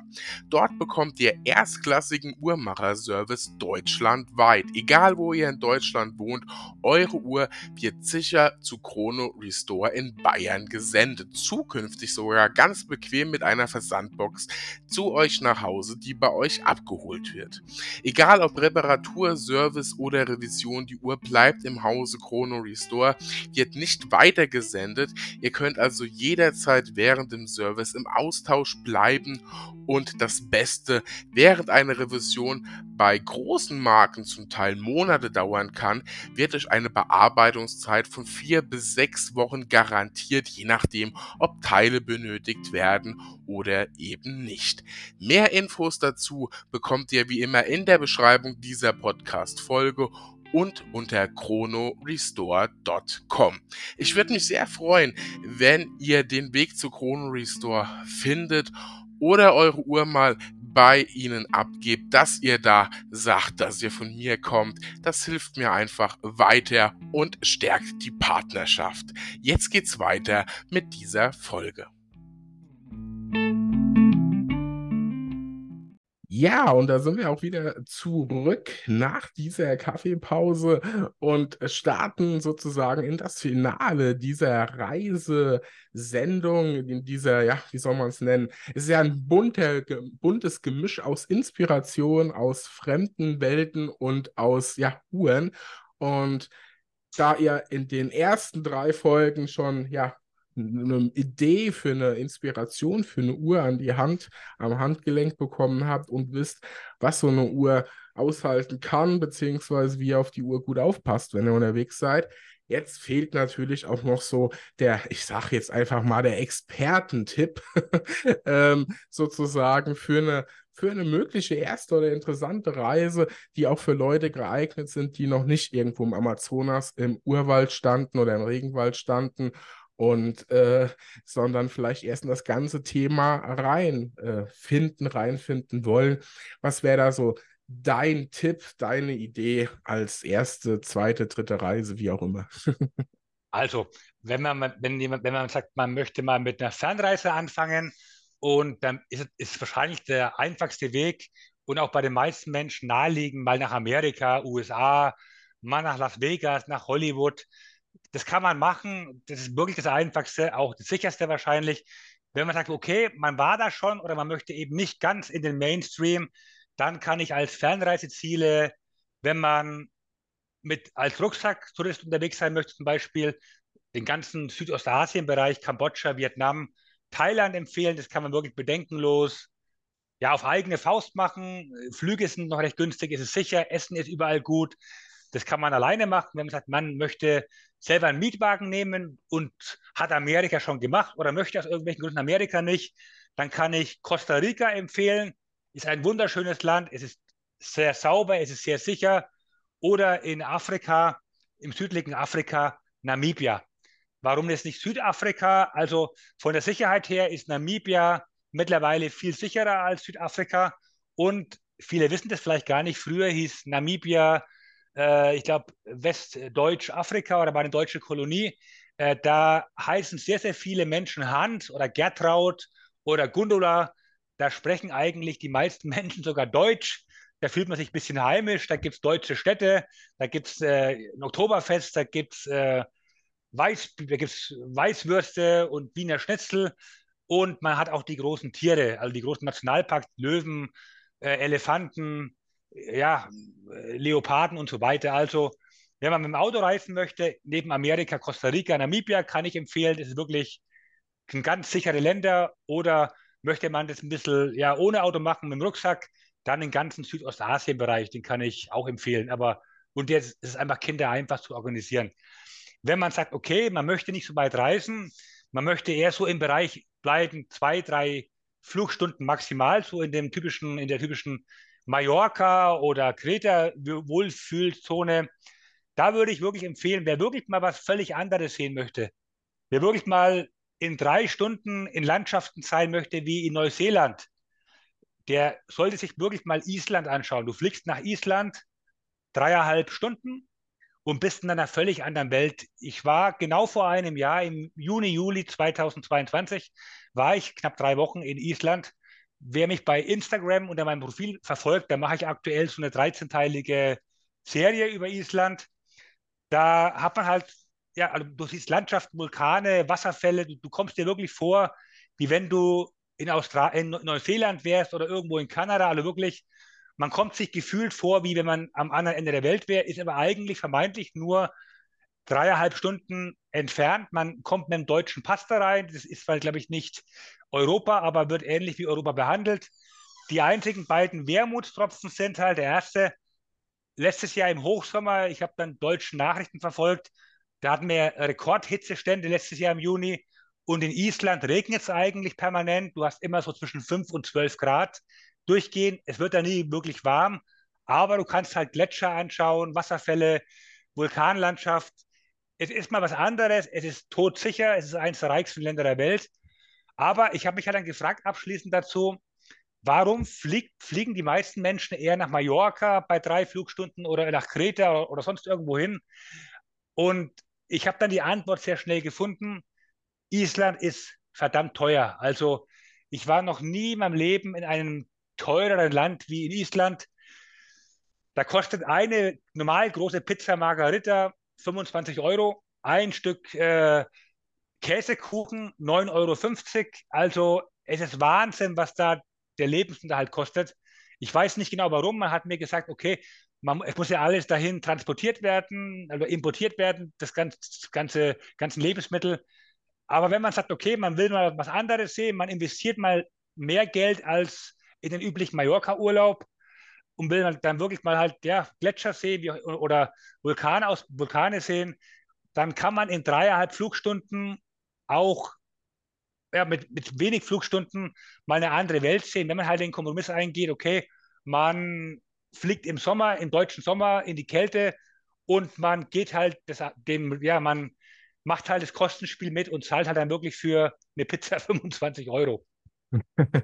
Ja gut, aber äh, vom Gefühl her ist das einfach Preise wie an deutschen Autobahnen, oder? teurer, Daniel, teurer. Okay. Ja, also äh, da, da kommt es mir ja, da ich öfters auf der Autobahn unterwegs bin und du kommst halt einfach in die Situation, da ist jetzt gerade nichts anderes in der Nähe und dann denke ich äh, auch immer, ich habe gerade irgendwie, äh, äh da war es mit Plattgold äh, vergoldet gekauft oder so. Aber ja, Island auf jeden Fall sehr, sehr spannend. Ich finde das Thema auch mit den, mit den äh, Nordlichtern sehr, die kann man, glaube ich, im Frühjahr oder im, im Herbst, Winter ne, vor allem sehen, in den Wintermonaten. Ein sehr, sehr spannendes Thema. Und es ist ja tatsächlich, also ich sag mal zumindest flugtechnisch ums Eck. Ne? Und ähm, eine sehr, sehr spannende und vielseitige Landschaft, wenn man gerade Island so diese Ringstraße zum Beispiel mit dem Auto abfährt. Äh, also das ist bei mir auch jeden Fall auch noch auf der To-Do-Liste, ja. also wirklich top. Also ähm, was, was habe ich den Faden gleich verloren? Ja, na, die Polarlichter, die konnten wir nicht sehen, die kannst du im Winter halt sehen, richtig. November, Dezember. Wir waren halt im Juni da und dann kann man auch die, die großen Eishöhlen sehen. Also Island ist auf jeden Fall eine Empfehlung. Und um das Uhrenthema, wieder zum Uhrenthema zurückzukommen, was auch Empfehlungen sind äh, für die meisten der Zuschauer wahrscheinlich, was die interessieren könnte, fahrt mal nach Glashütte. Schaut euch mal in Glashütte an. Äh, man kann da auch manche Manufakturen besichtigen. Ich glaube, äh, Mühle Glashütte, wenn man die freundlich anschreibt, die bieten, die freuen sich, wenn man da, wenn man da vorbeikommt und mal die Manufaktur anschaut, kostenlos. Oder allgemein mal das Uhrenmuseum in Glashütte und allgemein die ganze Gegend, da ist ja auch die sächsische Schweiz. Dann kann man das Uhrenhobby mit dem Reisehobby ein bisschen verbinden und kann auch in Deutschland dann mal was anschauen, ja, wo man beides quasi verbinden kann. Das ist, das ist absolut richtig. Und da machst du sogar noch eine schöne Überleitung, denn auch dazu zum Thema Swatch Group und Standorte in Deutschland, Glashütte und Co. Da erwartet euch demnächst auch noch eine Folge, also schon mal äh, neugierig gemacht und äh, ja, dann vielleicht demnächst noch auf eigene Faust agieren.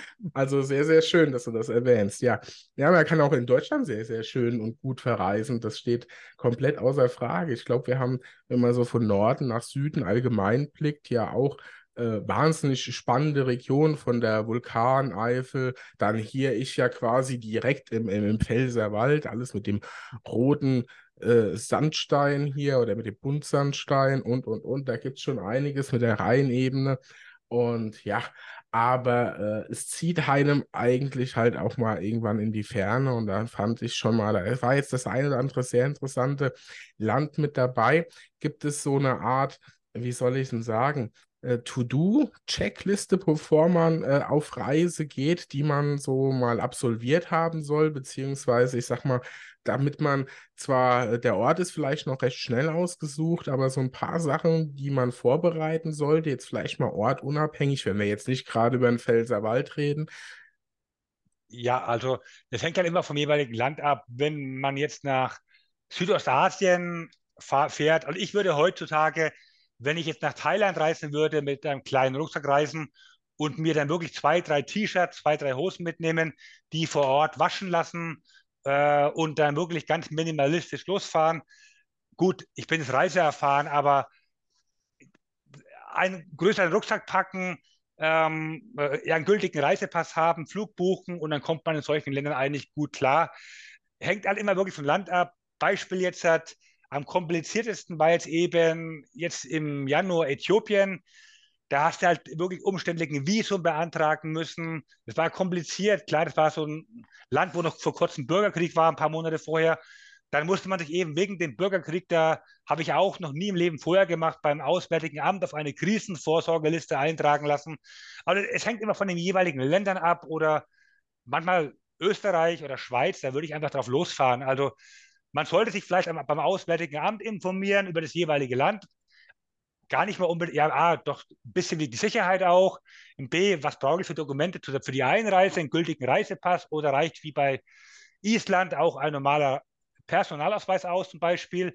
Sind irgendwelche Impfungen angeraten oder gar zwingend? Braucht man ein Visum? Am besten beim Auswärtigen Amt erkundigen und dann einfach mal googeln. Oder wenn jemand wirklich konkret eine Reise vorhat, gerne kann man auch mich mal anschreiben unter meinem Instagram-Profil. Auch kein Problem. Das war doch jetzt äh, sozusagen das Wort zum Sonntag. Ja, also sehr, sehr interessantes Gespräch heute äh, mit dir. Ich glaube, äh, wir konnten viel mitnehmen, auch abseits der Uhren. Das ist ja durchaus auch mal ganz erfrischend, nach rechts und nach links zu schauen. Und ähm, ja, vielleicht auch so im Rahmen des Sommers, wenn man jetzt mal Urlaub hat, wenn man mal ein paar Tage hat, um die Füße hochzulegen, sei es auf den berühmten Balkonien oder doch äh, in der Ferne, könnte diese Folge einem ja auch so ein bisschen mal beim Erden unterstützen und zu sagen, ja, es ist gar nicht immer alles so schlimm, wie wir das im Gefühl haben, beziehungsweise ähm, viel erfahren auf Reisen, äh, die, die Erfahrung zeigt, dass äh, wir Menschen im Großen und Ganzen eigentlich ganz okay zusammen sind, wenn es nicht gerade um wirtschaftliche Interessen geht. Und ich glaube, das ist doch auch mal eine, eine positive äh, Erkenntnis aus der ganzen Geschichte. Und ja, zum Schluss noch die Tipps äh, für diejenigen, die durch diese Folge inspiriert in diesem Jahr noch starten möchten oder im nächsten Jahr. Und äh, ich glaube, ähm, da kommen wir nicht drum herum. Wir müssen uns zu dem Thema Reisen und Erfahrungen früher oder später nochmal im Rahmen vom Podcast unterhalten. Äh, ich glaube, wir haben vieles, oder du hast auch vieles angeteasert, aber wie du schon sagtest, da kann man vieles erzählen. Und ähm, gebt gerne mal Feedback, mal Rückmeldung, ob euch das interessiert, wie ihr dazu steht. Und schaut auf jeden Fall mal bei dem Tobias auf Instagram vorbei folgt ihm, dann seid ihr auch äh, bildtechnisch auf den Reisen mit dabei. Du bist da ja auch fleißig am Posten und ähm, ja, von daher hab viel Spaß in diesem Sommer. Das war es nun auch im Sommer-Special. Das Sommer-Special endet mit dem Thema Reisen und fängt das Jahr hoffentlich für euch spätestens jetzt mit dem Thema Reisen an. Und dann nach dem Sommer-Special geht es weiter mit vielen spannenden Themen rund um Swatch Group, rund um Community Talk und vieles, vieles mehr. Wir machen auch noch den einen oder anderen Abstriche zu einer Uhrenmanufaktur in der Schweiz mit tollen Interviewgästen. Und ja, also Ihr seht, da kommt noch einiges auf euch zu. Genießt den Sommer, habt eine schöne Reise. Lieber Tobias, dir vielen, vielen Dank für, die, für das coole Gespräch, für die Ausführungen, für die Tipps und die Inspiration. Ähm, Reisen, Reisen bildet äh, vor allem einem selbst und ich glaube, das konnten wir doch schon mal ein bisschen rüberbringen. Ne? Daniel hat mir auch Spaß gemacht. Also Zeit ging jetzt auch sehr, sehr kurzweilig rum. Und wenn ich noch einen kleinen Teaser, vielleicht kleinen teasern darf, wer da ein bisschen mehr sehen möchte, noch am 3.8., Donnerstag, den 3.8., gibt es beim Harry Liebling wieder einen Reisetalk. Da kann man auch mal reinschauen, wenn man da auch was mit Bildern sehen möchte. Also da würde es dann weitergehen mit Reisen. Sehr schön. Ja, was fürs Auge und hier was für auf die Ohren und äh, zum Arbeiten sozusagen in eurer bildlichen Fantasie. Und ja, dann wünsche ich euch einen schönen Sommer. Dir vielen Dank. Und wir hören uns hoffentlich alle braun gebrannt äh, und entspannt wieder. Bis die Tage. Ciao, ciao. Ciao.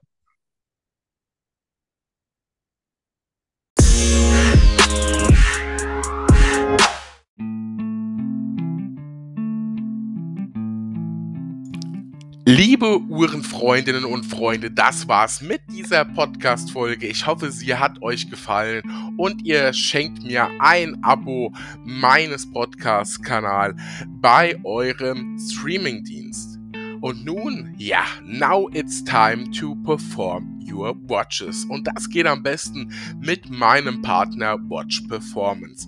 Dort bekommt ihr jegliches Uhrenzubehör von der Uhrenrolle bis zum Armband. Ein besonderer Geheimtipp für alle Seiko-Freunde und Seiko-Modder.